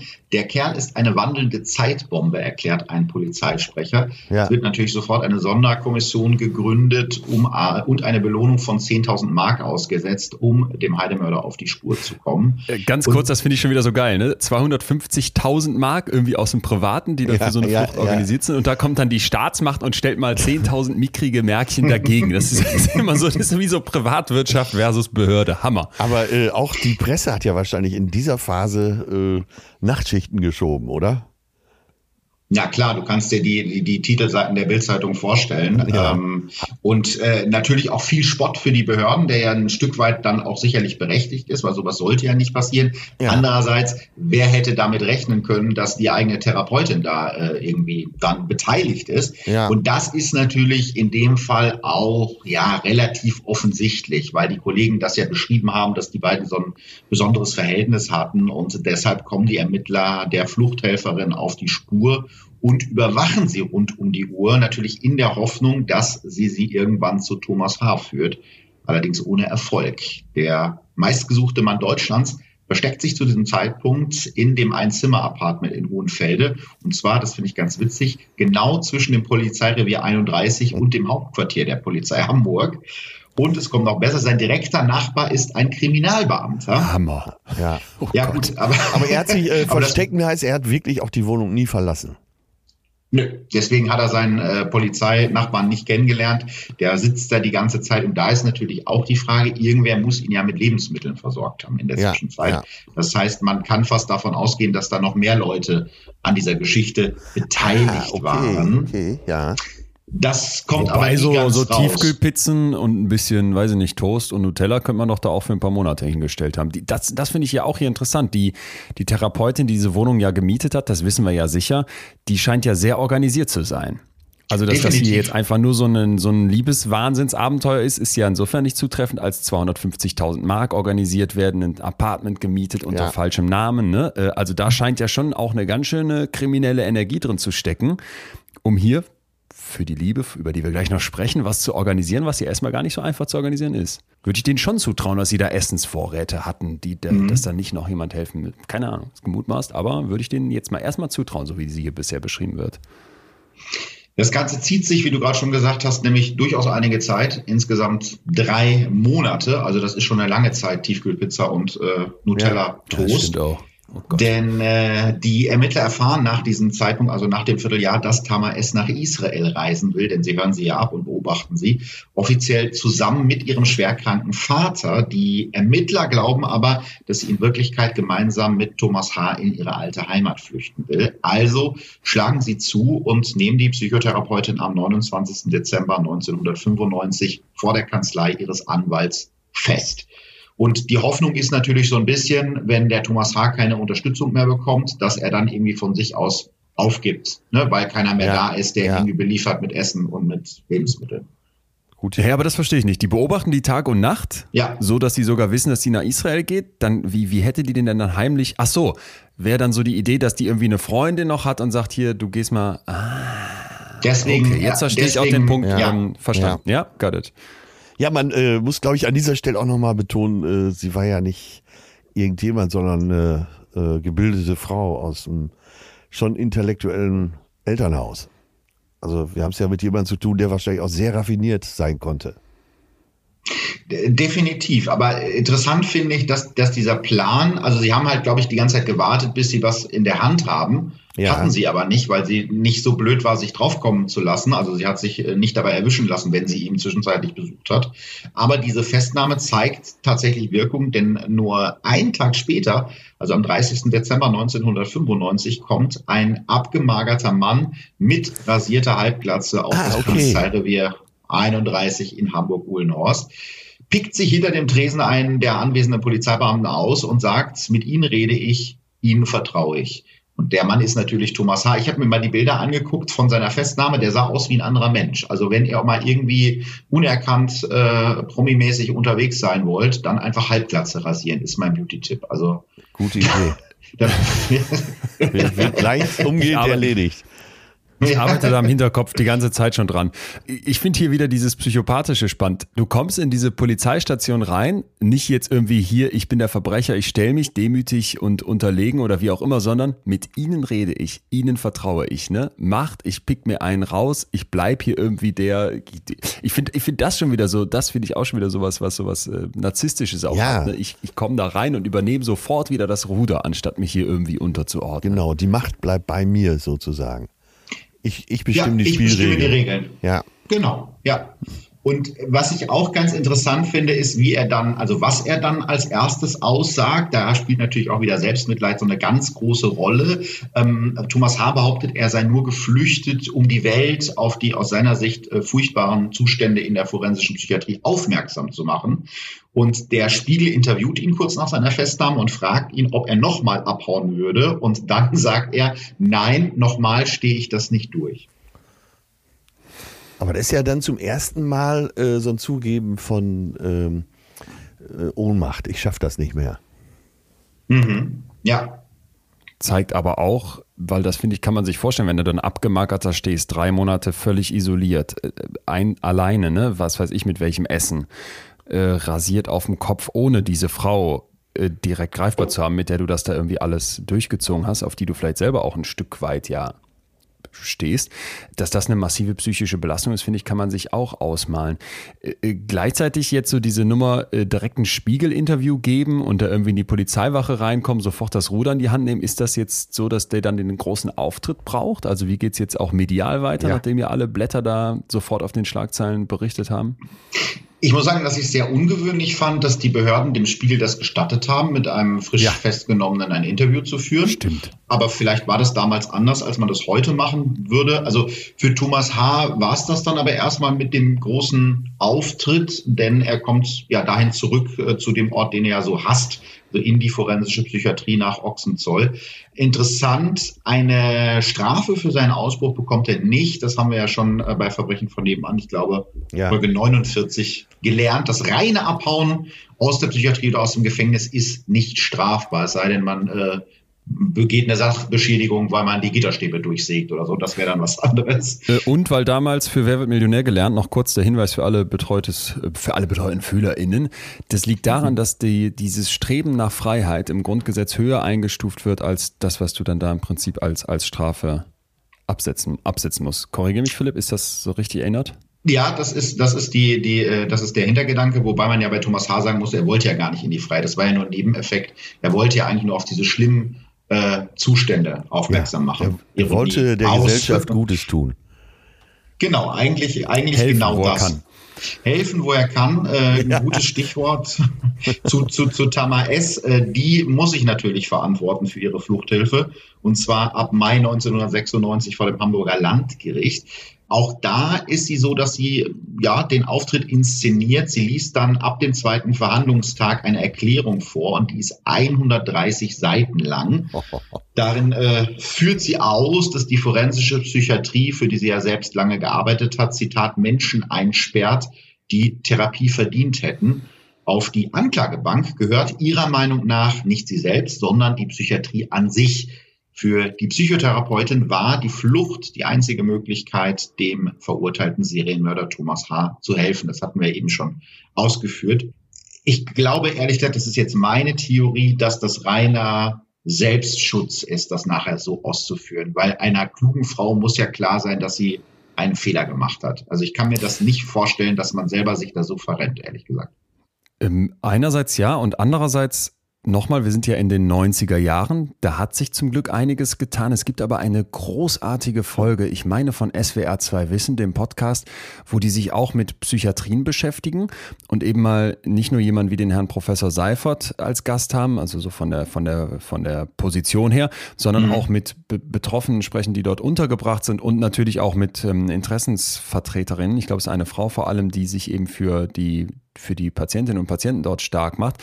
Und es schon ein Thema ist, dass wenn du in die Forensik kommst, du jetzt nicht wie beim Knast weißt, ich bin hier für XY Jahre, sondern ne, erst wenn die Therapie durch ist und man dann dort vor Ort sagt, du kannst raus, natürlich kontrolliert durch Instanzen wie Gericht, Anwälte und so weiter, ist ja auch ganz wichtig, dann kommst du raus. Und es ist schon immer ein Thema auch, bin ich jetzt in der Psychiatrie einfach nur untergebracht oder in der Forensik, ja, so gesehen, oder ist es tatsächlich so, dass hier gut an mir gearbeitet wird? Das heißt, jetzt einfach sozusagen, das ist kein Thema, wäre, glaube ich, falsch. Vor allem, weil es auch, ich meine, in den 70er, 80er Jahren auch noch so durchaus Einrichtungen in Deutschland gab, wo man Menschen mit, mit schwersten Störungen wirklich einfach weggesperrt hat und sich überhaupt nicht um die gekümmert hat. Wir haben da also auch eine Historie, ja. wo, sich, wo sich echt erstmal noch einiges tun musste, bis wir dann heute so, so tolle Einrichtungen wie die in Münster haben, wo wirklich ein, ein guter Job auch am Menschen direkt gemacht wird, wie ich das mhm. damit habe erleben dürfen. Ja, ich glaube, Leon, du hast natürlich insofern recht, dass das, das, was sie anspricht, da steckt Wahrheit drin. Und das ist vielleicht auch eine Erklärung, warum das Urteil gegen sie relativ milde ausfällt. Das Hamburger Landgericht verurteilt sie Ende Juli 1996 zu zwei Jahren Haft. Sieben Monate ihrer Strafe hat sie bereits in Urhaft abgesessen. Der Rest wird zur Bewährung ausgesetzt. Die Psychotherapeutin verlässt das, Gericht also als freie Frau und doch muss sie natürlich beruflich einen hohen Preis zahlen. Während ihrer, während der Untersuchungshaft, während ihrer Untersuchungshaft stirbt ihr Vater, ohne dass sie sich von ihm verabschieden kann. Ihre langjährige Lebensgefährtin verlässt sie und ihren Job als Therapeutin wird sie in Deutschland nie wieder ausüben dürfen. Also das ist mehr Strafe, als, sage ich mal, die Haftstrafe vermuten lässt, definitiv. Ich habe an der Stelle mhm. spontan gedacht, so, die packt jetzt ihre Koffer, geht nach Israel und beginnt da ein neues Leben. Aber es kam ganz anders. Hat ja echt genug ja. hinter sich, einen riesen Scherbenhaufen, aber es kommt, kommt ganz anders. Und das finde ich ist jetzt auch irgendwie das, wo man ja. sich so fragt, okay, da wird die Geschichte ja auch nochmal richtig heftig. Ja, so. ja. Ja, ja, also das, wenn man denkt, das ist schon seltsam, es wird halt noch seltsamer. Im November 96 wird dann bekannt, dass Tama S. und ihr ehemaliger Patient Thomas H. heiraten wollen. Sie selber sagt dazu, also das ist ein Zitat, Thomas ist der erste Mann, in den ich mich verliebt habe. Für eine Lesbe ist das ein etwas merkwürdiges Gefühl. Ja, totaler Hammer. Also, krass. Ich ne? kann mir das nicht vorstellen. Aus dem äh, Drehbuch, selbst für Hollywood, würde das rausgestrichen, weil unglaubwürdig. Aber ist Tatsache. Die Leute, ja. die High Alarm auf Mallorca geschrieben haben, die, die, die könnten sowas schreiben. Aber so sitzt du da wirklich vor und denkst dir, es, es kann doch nicht wahr sein. Ja. Ich, ich glaube, damals hat man das gar nicht so sehr hinterfragt, weil das ja noch so ein bisschen diese James Bond-Mentalität war. Ne? Wenn die mal von einem richtigen Mann geküsst wird, dann, dann, dann merkt sie schon, dass sie eigentlich keine, keine Lesbe ist. Aber aus heutiger Sicht ist das irgendwie sehr, sehr schwer nachzuvollziehen. Ja. Und die beiden heiraten tatsächlich am 13. März 97 Tama S. trägt einen wollweißen Strickpullover, eine helle Hose, darüber einen grauen Mantel. Auf ihren frisch frisierten Haaren sitzt ein brauner Männerhut, als sie aus dem Taxi steigt und an den wartenden Reportern vorbei in das rote Backsteinhaus am Holstenglassis huscht. Ihr zukünftiger Ehemann ist schon Stunden vorher mit einem Gefangenentransporter zum Untersuchungsgefängnis gebracht worden, wo die Trauung stattfinden soll.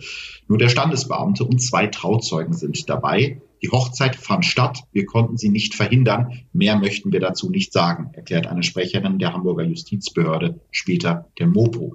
Eigentlich hatten die beiden, also Thomas und Tamar, gehofft, auch die Presse bei der Hochzeit dabei zu haben, um mit den Fotos Geld zu verdienen. Aber da ist die Behörde eingeschritten. Zitat, Herr H. und Frau S. werden zu gegebener Zeit zwei von einem Anstaltsbeamten gefertigte Fotos zur persönlichen Erinnerung behalten.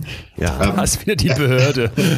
ja. Da kommt die Behörde wieder durch. Ne? Ja, ja. Also ich, es ist ja etwas, was mir in den Fällen immer wieder äh, begegnet, dass dann wirklich nachher die Kriminellen versuchen, mit ihrem eigenen Promi-Status in Anführungsstrichen Kasse zu machen. Und das finde ich besonders in dem Fall frech. Ja, frech ist halt in dem Zusammenhang wirklich ein schönes Wort. Äh, die Presse, ja. Äh, es hat natürlich wahrscheinlich täglich angestoßen, weil da war was los. Keine Rede von Sommerloch.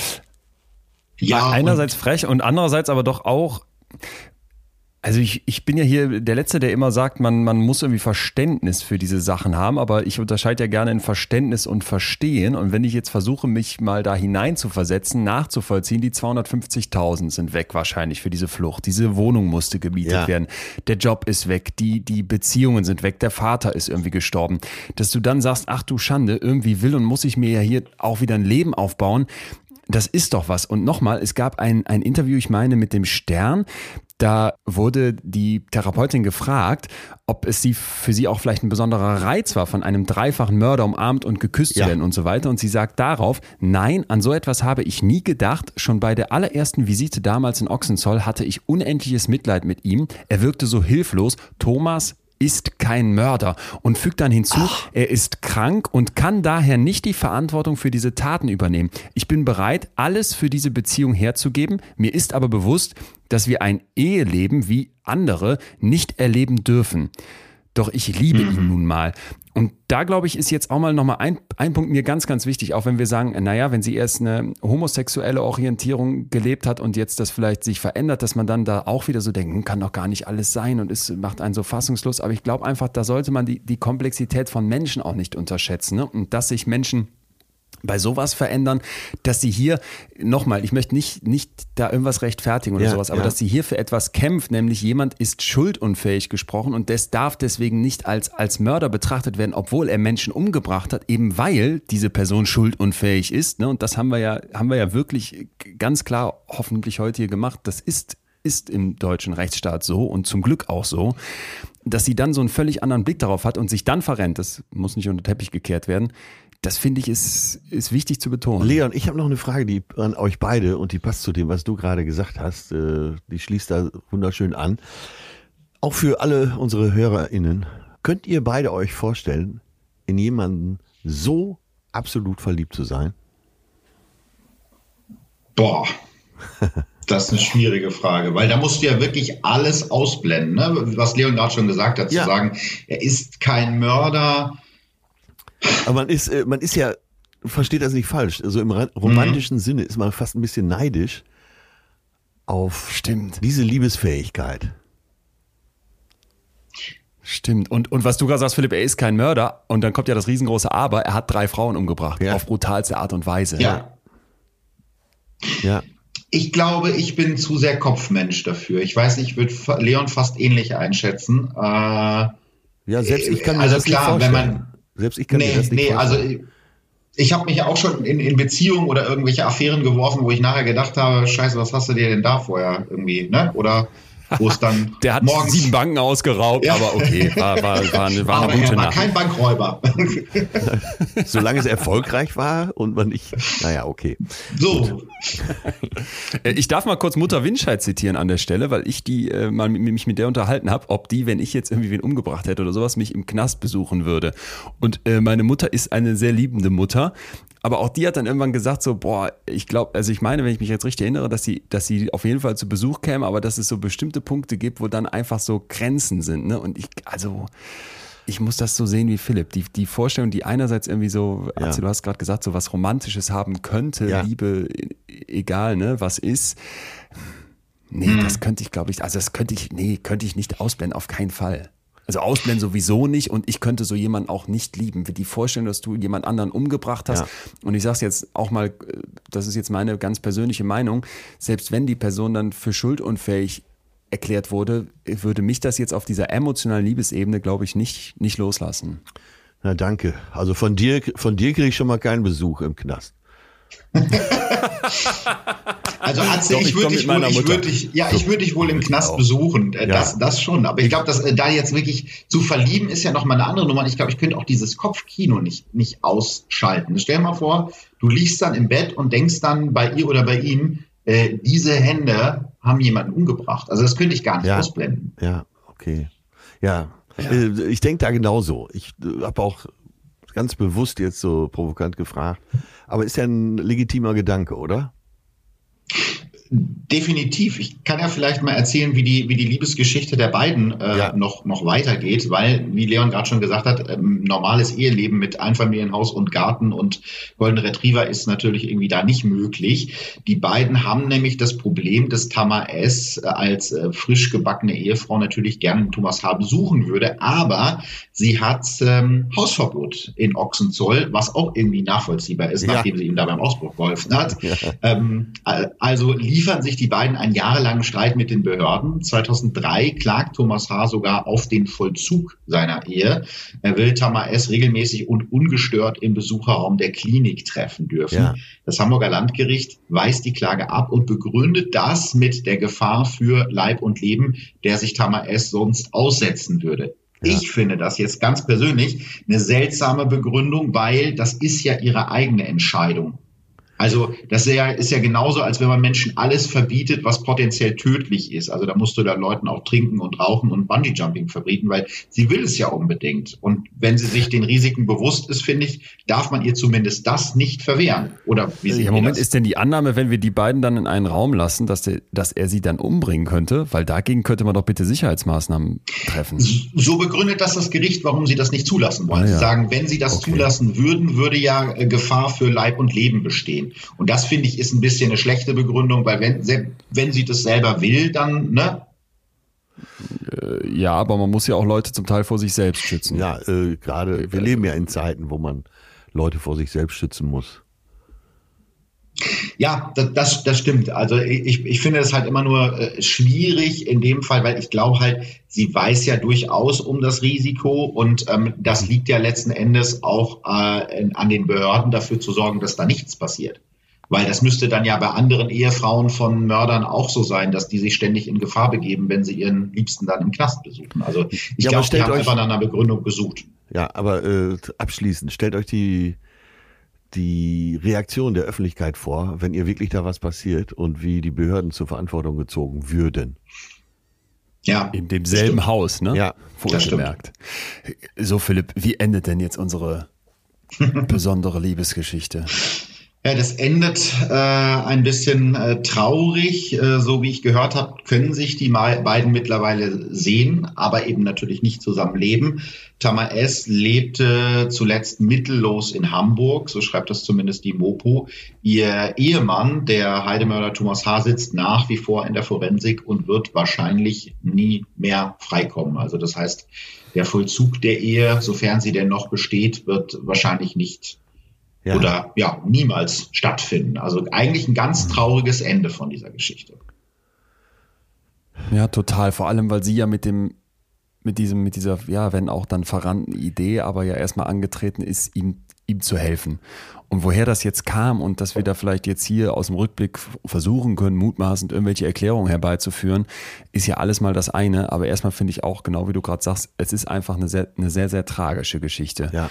Und ähm, eine, wo gerade ihre Rolle, finde ich, auch, auch etwas ist, wo du, wo du schon ein Stück weiter sitzt und denkst, das, das tut einem auch leid. Dieses Helfen, dass da so jemand rauskommt, wenn sie das denn getan hat. Sie hat es ja zumindest dann danach mit der Wohnung definitiv getan und so weiter. Ja ist eigentlich ist, ist, ist schrecklich und ist falsch. Aber so diese Grundgeschichte und wo die beiden herkamen, wo sie jetzt herkamen mit ihrer Sichtweise dann darauf, dass ähm, ich finde, das, das lässt einen erstmal nachdenken. Das halt ganz schön im Kopf gerade. Ja, wir haben auf der einen Seite das Böse und auf der anderen Seite das Tragische. Und das kommt auch noch zusammen. Das ist schon eine, eine sehr, sehr, sagen wir mal in Anführungsstrichen, interessante Mischung. Erlebst du das denn öfter, Philipp, in den Fällen, die du so behandelst, dass diese, dieses Faszinierende, dieses irgendwie auch Anziehende, da ist so jemand, der so, so schreckliche Taten begangen hat und die Schuldunfähigkeit sei jetzt mal dahingestellt, aber da ist erstmal jemand, der hat drei Frauen umgebracht, so, mhm. dass das Leute anzieht? Ja, total. Also ich habe äh, neulich nochmal gele gelesen, es gibt sogar einen Fachbegriff dafür. Ich glaube, Hybristophilie nennt man das. Wenn, wenn Frauen sich in, in solche Täter verlieben, also sind eben vornehmlich Frauen, denen das äh, passiert. Deswegen muss man da jetzt vielleicht nicht gendern. Und ich finde das so spannend, weil das, glaube ich, für uns, das haben wir ja gerade schon gesagt, ähm, schwer nachzuvollziehen ist. Aber ich habe für mich selbst nach so längerem Nachdenken ähm, ein paar Erklärungen dafür gefunden. Aber das kann Leon vielleicht noch besser erklären als ich. Ähm, ich glaube, zum einen spielt es auch eine Rolle, dass der Mann im Gefängnis ist, wo wir erst sagen, ähm, äh, was will man denn mit einem, der im Gefängnis ist? Ne? Also ja. normalerweise. Aber das hat jetzt den Vorteil, wenn du als Frau, das ist eben auch bei vielen, die sich in Mörder verlieben, dass die vorher ganz schlechte Erfahrungen mit Beziehungen gemacht haben. Ja. Mit Gewalt in der Beziehung, mit Fremdgehen. Und all das macht er ja nicht. Der sitzt ja gut verwahrt im Knast. Ja. Und kann weder fremdgehen äh, noch irgendwie zuschlagen oder sonst was. Das heißt, es ist so eine Art Beziehung ja mit Sicherheitsabstand im wahrsten Sinne des Wortes. Und man und so kann, kann wahrscheinlich man dann äh, alles reinprojizieren. Ja, genau. Du kannst dann, ich glaube, das kennt ja jeder, wenn man mal irgendwie so eine, so eine Beziehung oder den Ansatz einer Beziehung hatte, die nie so richtig zustande gekommen ist, wo man sich ja. immer denkt, boah, das wäre jetzt the perfect match gewesen. Aber du weißt es nicht. Wenn es wirklich funktioniert hätte, wäre es vielleicht schon nach zwei Wochen vorbei. Ja. Aber du denkst die ganze Zeit, ah, das wäre es doch gewesen. Ne? Und das ist hm. genau das, ja. Ich, ich bin auch erstmal ist erstmal ist es sowas Faszinierendes, dieses Böse auch ein Stück weit in einer mhm. Welt, in der alles immer sicherer wird. Ne? Mal mhm. auch vielleicht die, die große Frage aufgeworfen, wieso interessieren sich überhaupt Leute für True Crime Podcasts? Wieso, wieso ist dein Podcast einer, der, der so, so viel gehört wird? Und dann bist du nicht alleine, sondern es scheint ja eine Faszination zu haben. Und ein Ansatz ist ja, zu sagen, in dem Moment, wo in deinem Alltag eigentlich kaum noch etwas Schlimmes passiert, weil du in so einer sicheren Welt lebst und unsere Welt wird nun mal an ganz vielen Stellen hier in Mitteleuropa zum Glück zunehmend sicher, dass du dann aber dieses Böse, was ja grundsätzlich etwas ist, was, was ja sehr menschlich ist, weil es da von Menschen umgesetzt wird, natürlich spannend findest, weil du vielleicht bestimmte Teile davon, und ich sage das jetzt ganz bewusst mal so provokant, auch in dir selber witterst. Ne? Also mhm. so ein, vielleicht mal, dass dann, dass da mal ein gewaltvoller Gedanke ist oder dass da mal eine Lust an Macht wäre oder dass da vielleicht auch eine Aggression von dir mal ausgelebt wird und du spürst plötzlich, wow, das ist ja, das ist ja ein Wahnsinnskick. Das dann in so einem extremen Bereich, in so einer Geschichte mit dem sicheren Abstand auf dem Sofa sich anzuhören oder eben in dem Fall dann zu wissen, ich kann vielleicht versuchen, an so jemanden wirklich ranzukommen mit dem sicheren Abstand der Gefängnisstäbe und dann so eine Liebesbeziehung eingehen. Da steckt ja was drin, was man vielleicht, wenn man sich mal ein bisschen auf diesen Gedanken einlässt, vielleicht sogar ein Stück weit nachspüren kann.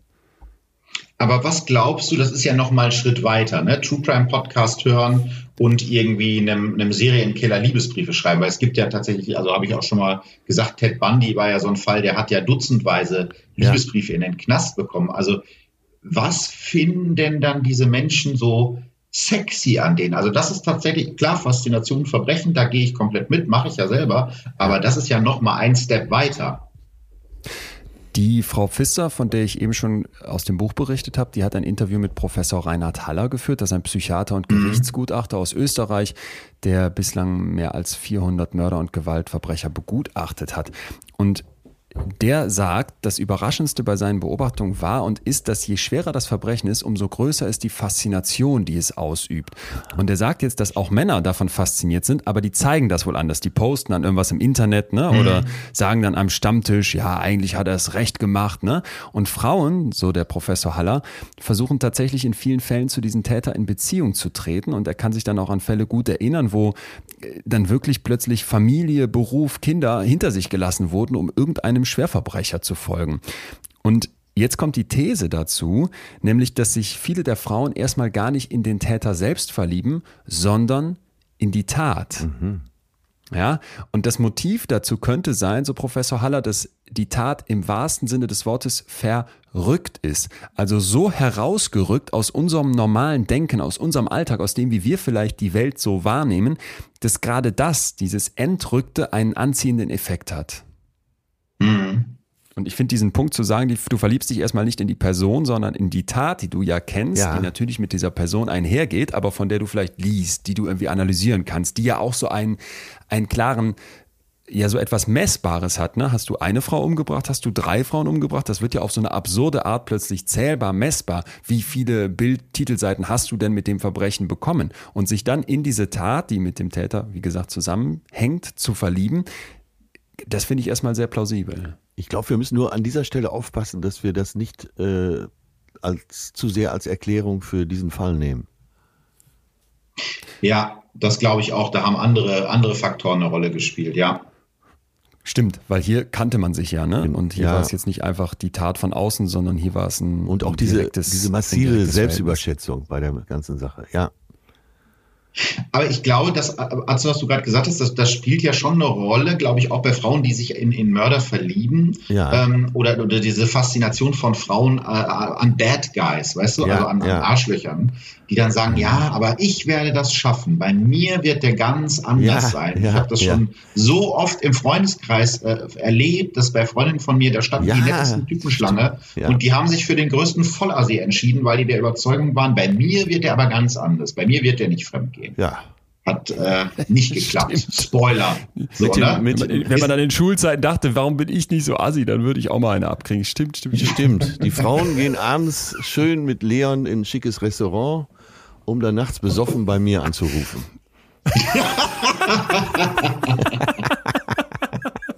ja, ich glaube, damit hast du das auf, auf den Nagel auf den Kopf getroffen. Äh, ein Punkt aber hier, äh, ihr lieben beiden, bevor ähm, wir uns irgendwie dem Vorwurf ausgesetzt sehen müssen, dass wir jetzt hier Ja. wieder urteilen und so sind die Frauen Ja, und so ja, sind die ja. Männer. Ich finde, das, da muss man einfach mal unglaublich vorsichtig sein. Der Professor macht noch einen Punkt auf, den ich unglaublich wichtig finde. Wir hatten das heute auch immer wieder und sind vielleicht dann nochmal nah bei unserem Fall. Man muss auch bedenken, dass viele dieser Schwerverbrecher den Charme des Psychopathen haben, so wörtlich. Das sind Menschen, vor denen man zunächst sehr selten Angst hat oder die man gar unsympathisch findet. Es sind, so sagt er weiter, Meisterpsychologen und zwar von Natur aus. Das ist nicht angelernt. Sie beherrschen das Eingehen auf Menschen in einer absoluten Perfektion. Und das ist mir, nachdem ich so mit so vielen Frauen auch gesprochen habe, die Opfer von häuslicher Gewalt sind, von sexualisierter Gewalt, von Unterdrückung, von Ent, in Entführungen und so weiter, immer wieder ganz, ganz wichtig, dass wir erstmal und vornehmlich eigentlich nur Fragen an die Täter haben. Jetzt ist das hier eine vermischte Situation, aber ich möchte nochmal darauf hinweisen, dass wir hier von einem Mann sprechen, der zwar als schuldunfähig gilt, aber drei Frauen umgebracht hat und Ex-Freundin hat, die sagen, ach, der war doch total nett Ja. dass dieser Typ bestimmte Sachen beherrschen muss, dass dieser Typ psychopathische Züge mal mindestens hat und dass man damit vielleicht auch eine, eine Therapeutin in irgendeiner Weise, auch wenn man jetzt sagen würde, die müsste das doch verstehen und müsste sich davon distanzieren können, Ja. zum Opfer machen kann, das ist mir, ein, ist mir ein, ganz- ein ganz, ganz wichtiger Punkt hier noch. Ja, äh, das hat Professor Seifert ja auch immer wieder betont. Eben dieser Charme, der da im Spiel ist. Dieser angeborene Charme bei Psychopathen. Aber Leon, denk doch mal alleine an unsere gemeinsame Folge Horrorhaus von Höxter, an den Wilfried W. Das ist ja auch kein klassisch schöner Mann, wo du dich jetzt auf der Straße nach umdrehen würdest. Ähm, wohnt in einem komplett zugemüllten Haus, ist arbeitslos äh, und seine äh, offizielle Schwester, in Wirklichkeit ist es seine Ex-Frau, wohnt noch mit im Haus. Und trotzdem schafft er das, so viele Frauen zu sich zu locken, die dann auch wirklich zu ihm in dieses Haus ziehen. Also irgendeine Faszination muss der dann ja ausüben und muss ja dann auch irgendwie, ja, darüber haben wir auch in der Folge lange gesprochen, es schaffen, diese Frauen so sehr für sich zu gewinnen, dass die das auch eben alles mitmachen. Ja.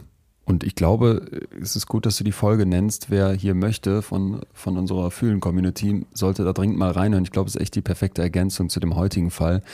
Verbrechen von nebenan, das Horrorhaus von Höxter.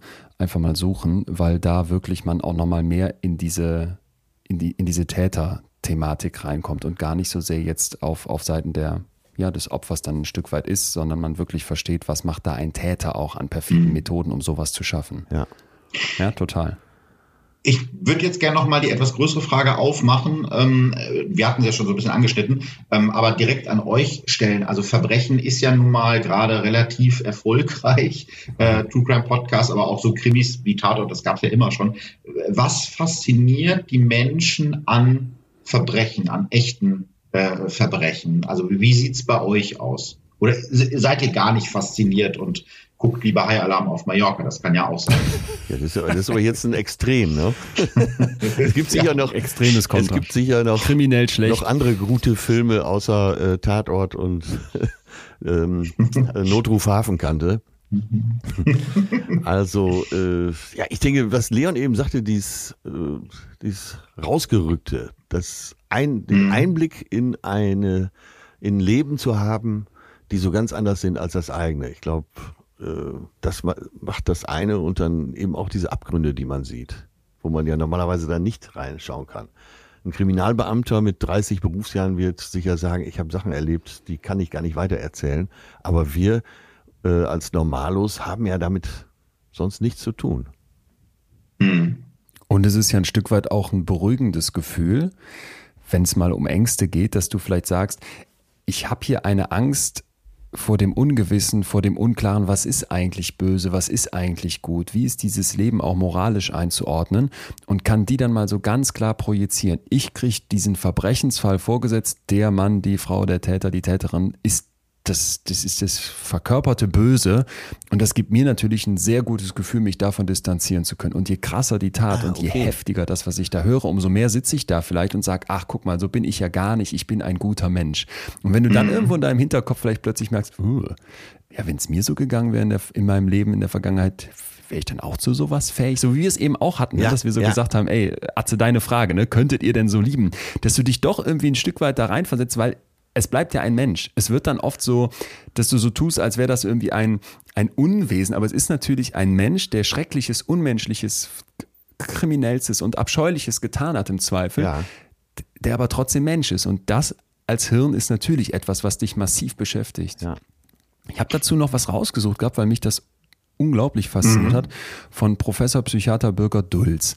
Dieser Mann hat verschiedene Fälle mal skizziert und unter anderem beschreibt er eine Frau D. Und jetzt kommt's, Leute, zu unserem Fall nochmal der Link. Frau D. befand sich zur beziehungszentrierten psychodynamischen Psychotherapie in unserer Klinik, schreibt er in einem Paper, wobei das Haus der Borderline-Station damals direkt neben dem Gelände der Forensik lag. Sie erfuhr rasch, dass der sogenannte Heidemörder ausgebrochen war, ne? also es ist direkt mhm. nebenan ja. und begab sich, jetzt kommt's, in das angrenzende Wäldchen in der Erwartung und, Zitat, entlastenden Hoffnung, diesem zu begegnen, damit er mit ihr mache, was er mit den anderen Frauen gemacht hatte.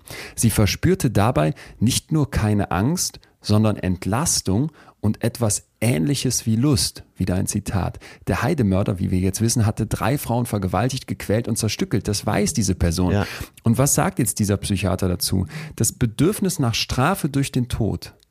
Bei der chronischen Empfindung, dass man selbst unwert ist, ersetzt sie jetzt im Prinzip hier durch die Angst vor dem Leben an sich. Ja. Also ich schaffe mir im Prinzip eine ganz konkrete Angst, um irgendwie mit diesem diffusen, ah, ja. so wie das der Professor nennt, frei flottierenden Angstthema in meinem Kopf, ja umzugehen. Und so absurd das erstmal klingt, wenn es uns wieder darum geht zu verstehen, hat das in sich eine Logik. Ich suche mir das ganz konkrete Böse und mache meine Angst plötzlich greifbar davor und mhm. befreie mich ein Stück weit vor diesem un unklaren, diffusen, vielleicht auch selbsthassenden ja. Angstthema in meinem Kopf. Und, und ich glaube, da ist auch wieder etwas dran. Ihr wisst, ich mache das, mach das, mach das gerne in dem Sinne, dass ich glaube, in, in den Extrembereichen der Psyche lässt sich ganz oft was auch für uns selbst lernen, die wir sagen, ich, ich lebe da gefühlt ganz weit weg von nämlich für mich klar zu haben, was ist denn gut, was ist denn böse und für mich mal greifbar zu machen, was ist so das Abscheulichste, was passieren kann, was ja in so True Crime Podcasts oft der Fall ist, das gibt mir natürlich ein unglaublich beruhigendes Gefühl, weil ich den Eindruck bekomme, ich verstehe das Böse besser und das befreit mich vielleicht ein Stück weit von so Grundängsten, die in meinem Kopf rumschwirren, was könnte nicht alles Schreckliches passieren. Ah, danke, ich habe mich ja zumindest schon mal damit auseinandergesetzt. Hammer. Ich glaube, dass das auf jeden Fall eine Rolle spielt, weil das ist ja auch die Frage, warum Frauen sich so gerne True Crime Podcasts anhören. Ja. Und ich habe schon ganz oft Nachrichten bekommen. Das hat mich selber überrascht, weil ich das nie erwartet hätte, die dann schreiben, durch deine Podcasts fühle ich mich besser auf die, auf den Worst Case sozusagen vorbereitet. Das heißt, ich weiß, dass da draußen was passieren kann. Ist natürlich Quatsch, weil im Zweifelsfall musst du ja selber zusehen, wie du dann klarkommst. Klar kannst du bestimmte ja. Techniken oder Umgangsformen damit vielleicht mal raushören, aber ich glaube, auf die wirkliche Situation kannst du dich jetzt nicht mit einem Podcast vorbereiten. Ja. Aber ich kriege oft Nachrichten, dass Leute schreiben, ich habe das Gefühl, ich bin besser vorbereitet. Und da hätte ich jetzt eine These zu. Ich glaube, dass das auch was damit zu tun hat, dass es uns eigentlich ziemlich gut geht hier in Deutschland. Also ich könnte mir vorstellen, dass vielleicht Menschen, die in irgendeinem Slum in, was weiß ich, Rio de Janeiro oder Calcutta leben, ja. dass die mit True Crime Podcasts oder Büchern nicht so viel anfangen könnten, ja. weil sie das ja in ihrem Leben jeden Tag sehen. Also die brauchen sich das ja dann nicht noch zusätzlich anzuhören. Ja, total. Ich musste gerade sofort nicken und denke an Muhannad. Das ist ein, ja. Ein junger Mann, der aus Aleppo geflohen ist, den ich kürzlich interviewt habe. Und wenn der dir dann beschreibt, wie der Alltag in diesem Bürgerkriegsland aussieht, diesem Kriegsland aussieht, wo, wo Bomben im Nachbarhaus einschlagen und du sitzt in deinem zwölften Stock in so einem Hochhaus und denkst, ah, heute hat es uns nicht getroffen, zum Glück ich versuche mal hier weiter meine, meine Sachen fertig zu kriegen. Da, da, da finde ich, machst du gerade einen ganz wichtigen Punkt auf, weil der wird bestimmt nicht da sitzen und sich denken, oh, Faszination des Bösen, ja, was könnte ja. ich jetzt mal Schreckliches irgendwie erleben? Der hat, der hat ganz andere Sorgen. Ja. Ja, wir haben, so, wir haben ja so eine Wohlstandsgesellschaft irgendwie zwischen äh, Mallorca-Urlaub und Fitnessstudio, um das jetzt mal bei uns aufzugreifen. So, jetzt reicht's. Da ist, ne? Sprach der Mann vom Katamaran. In der Drehpause für High Alarm Nein, auf Mallorca 2 wir müssen, schaltet sich Atze Schröder entzürnt ein. Wir müssen eh jetzt gleich zum Ende kommen. Wir, wir werden tatsächlich gerade von Haien angegriffen. Nur damit ihr das, auch mal ein bisschen Prickeln habt für den heutigen Tag. Mhm. Ja, gut, aber Nadel kommt ja gleich und rettet dich. Von daher. nee, aber ich glaube, das spielt schon eine Rolle, dass es uns eben einfach irgendwie gut geht. Das ist das eine. Und generell Menschen mögen ja Spannung. Also ich weiß nicht, wie das bei euch aus, aussieht, ob ihr so, so Krimi- und, und Horrorfilm-Gucker seid ihr? Nee, ich nicht so. Äh, nee. So, Wenn es zu spannend wird, dann muss ich äh, wieder Romantik haben. Äh, doch, ich eher. Deutlich eher. Ich glaube, wir gucken sehr unterschiedliche Filme, Atze und ich. Ja, das gab hier schon einen großen Streit über, äh, wie hieß das nochmal? PS. Plötzlich verliebt. PS, ich liebe Weihnachtsfilm. PS, ich liebe dich. PS, ich liebe dich. Ja, Warum du bist halt Kennst du das auch nicht? Das ist so ein Weihnachts, ist das dieser Weihnachtsfilm Atze Nee, das ist, äh, das ist tatsächlich Liebe. Ja. Tatsächlich Liebe. Ah. Philipp, sag du jetzt was schnell. War der, der, was, war der, was war denn der Streit, Leon Winscheid? Willst du etwa sagen, dass tatsächlich Liebe kein guter Film ist?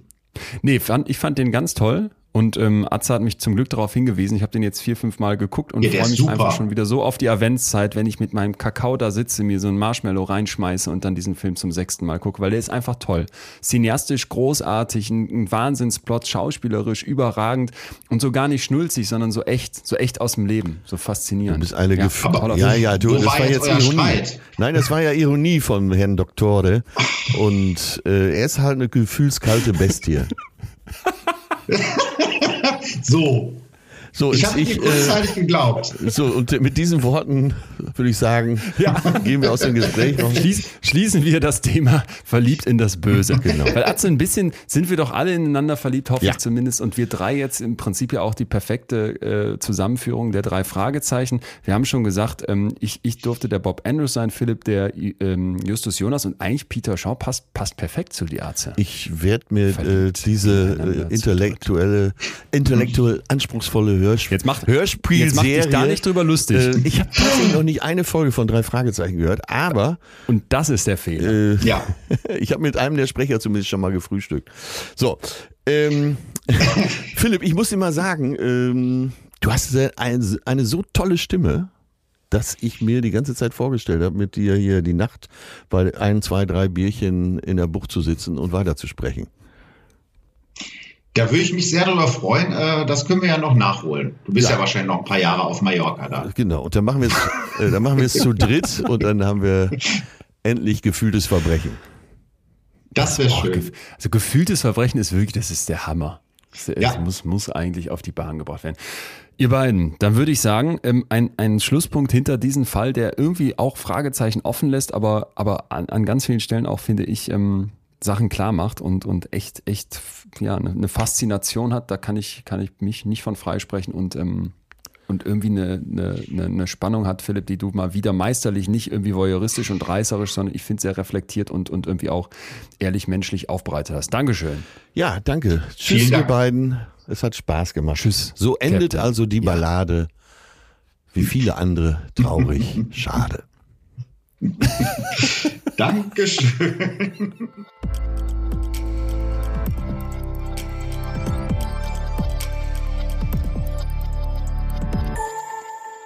So, Leute, echt nicht zu viel versprochen, oder? Philipp. Auf Philipp ist Verlass. Auf Philipp, Mein Lieber. der liefert. Aber, aber, ey, du du musst ja wirklich vor Augen halten, dass es genau so passiert ist. Das kannst du aus den Akten, aus den Gerichtsakten und äh, du kannst es auch in der Presse verfolgen, über diesen Fall. Ich habe mir da äh, bei Google News das alles nochmal zurecht gegoogelt. Und wie wir ja eben schon besprochen haben mit Philipp, das war echt das gefundene Fressen für die Presse. Immer noch einer drauf und noch einer drauf. Und noch eine Panne hier und äh, tja, Ja. das hat Spaß gemacht.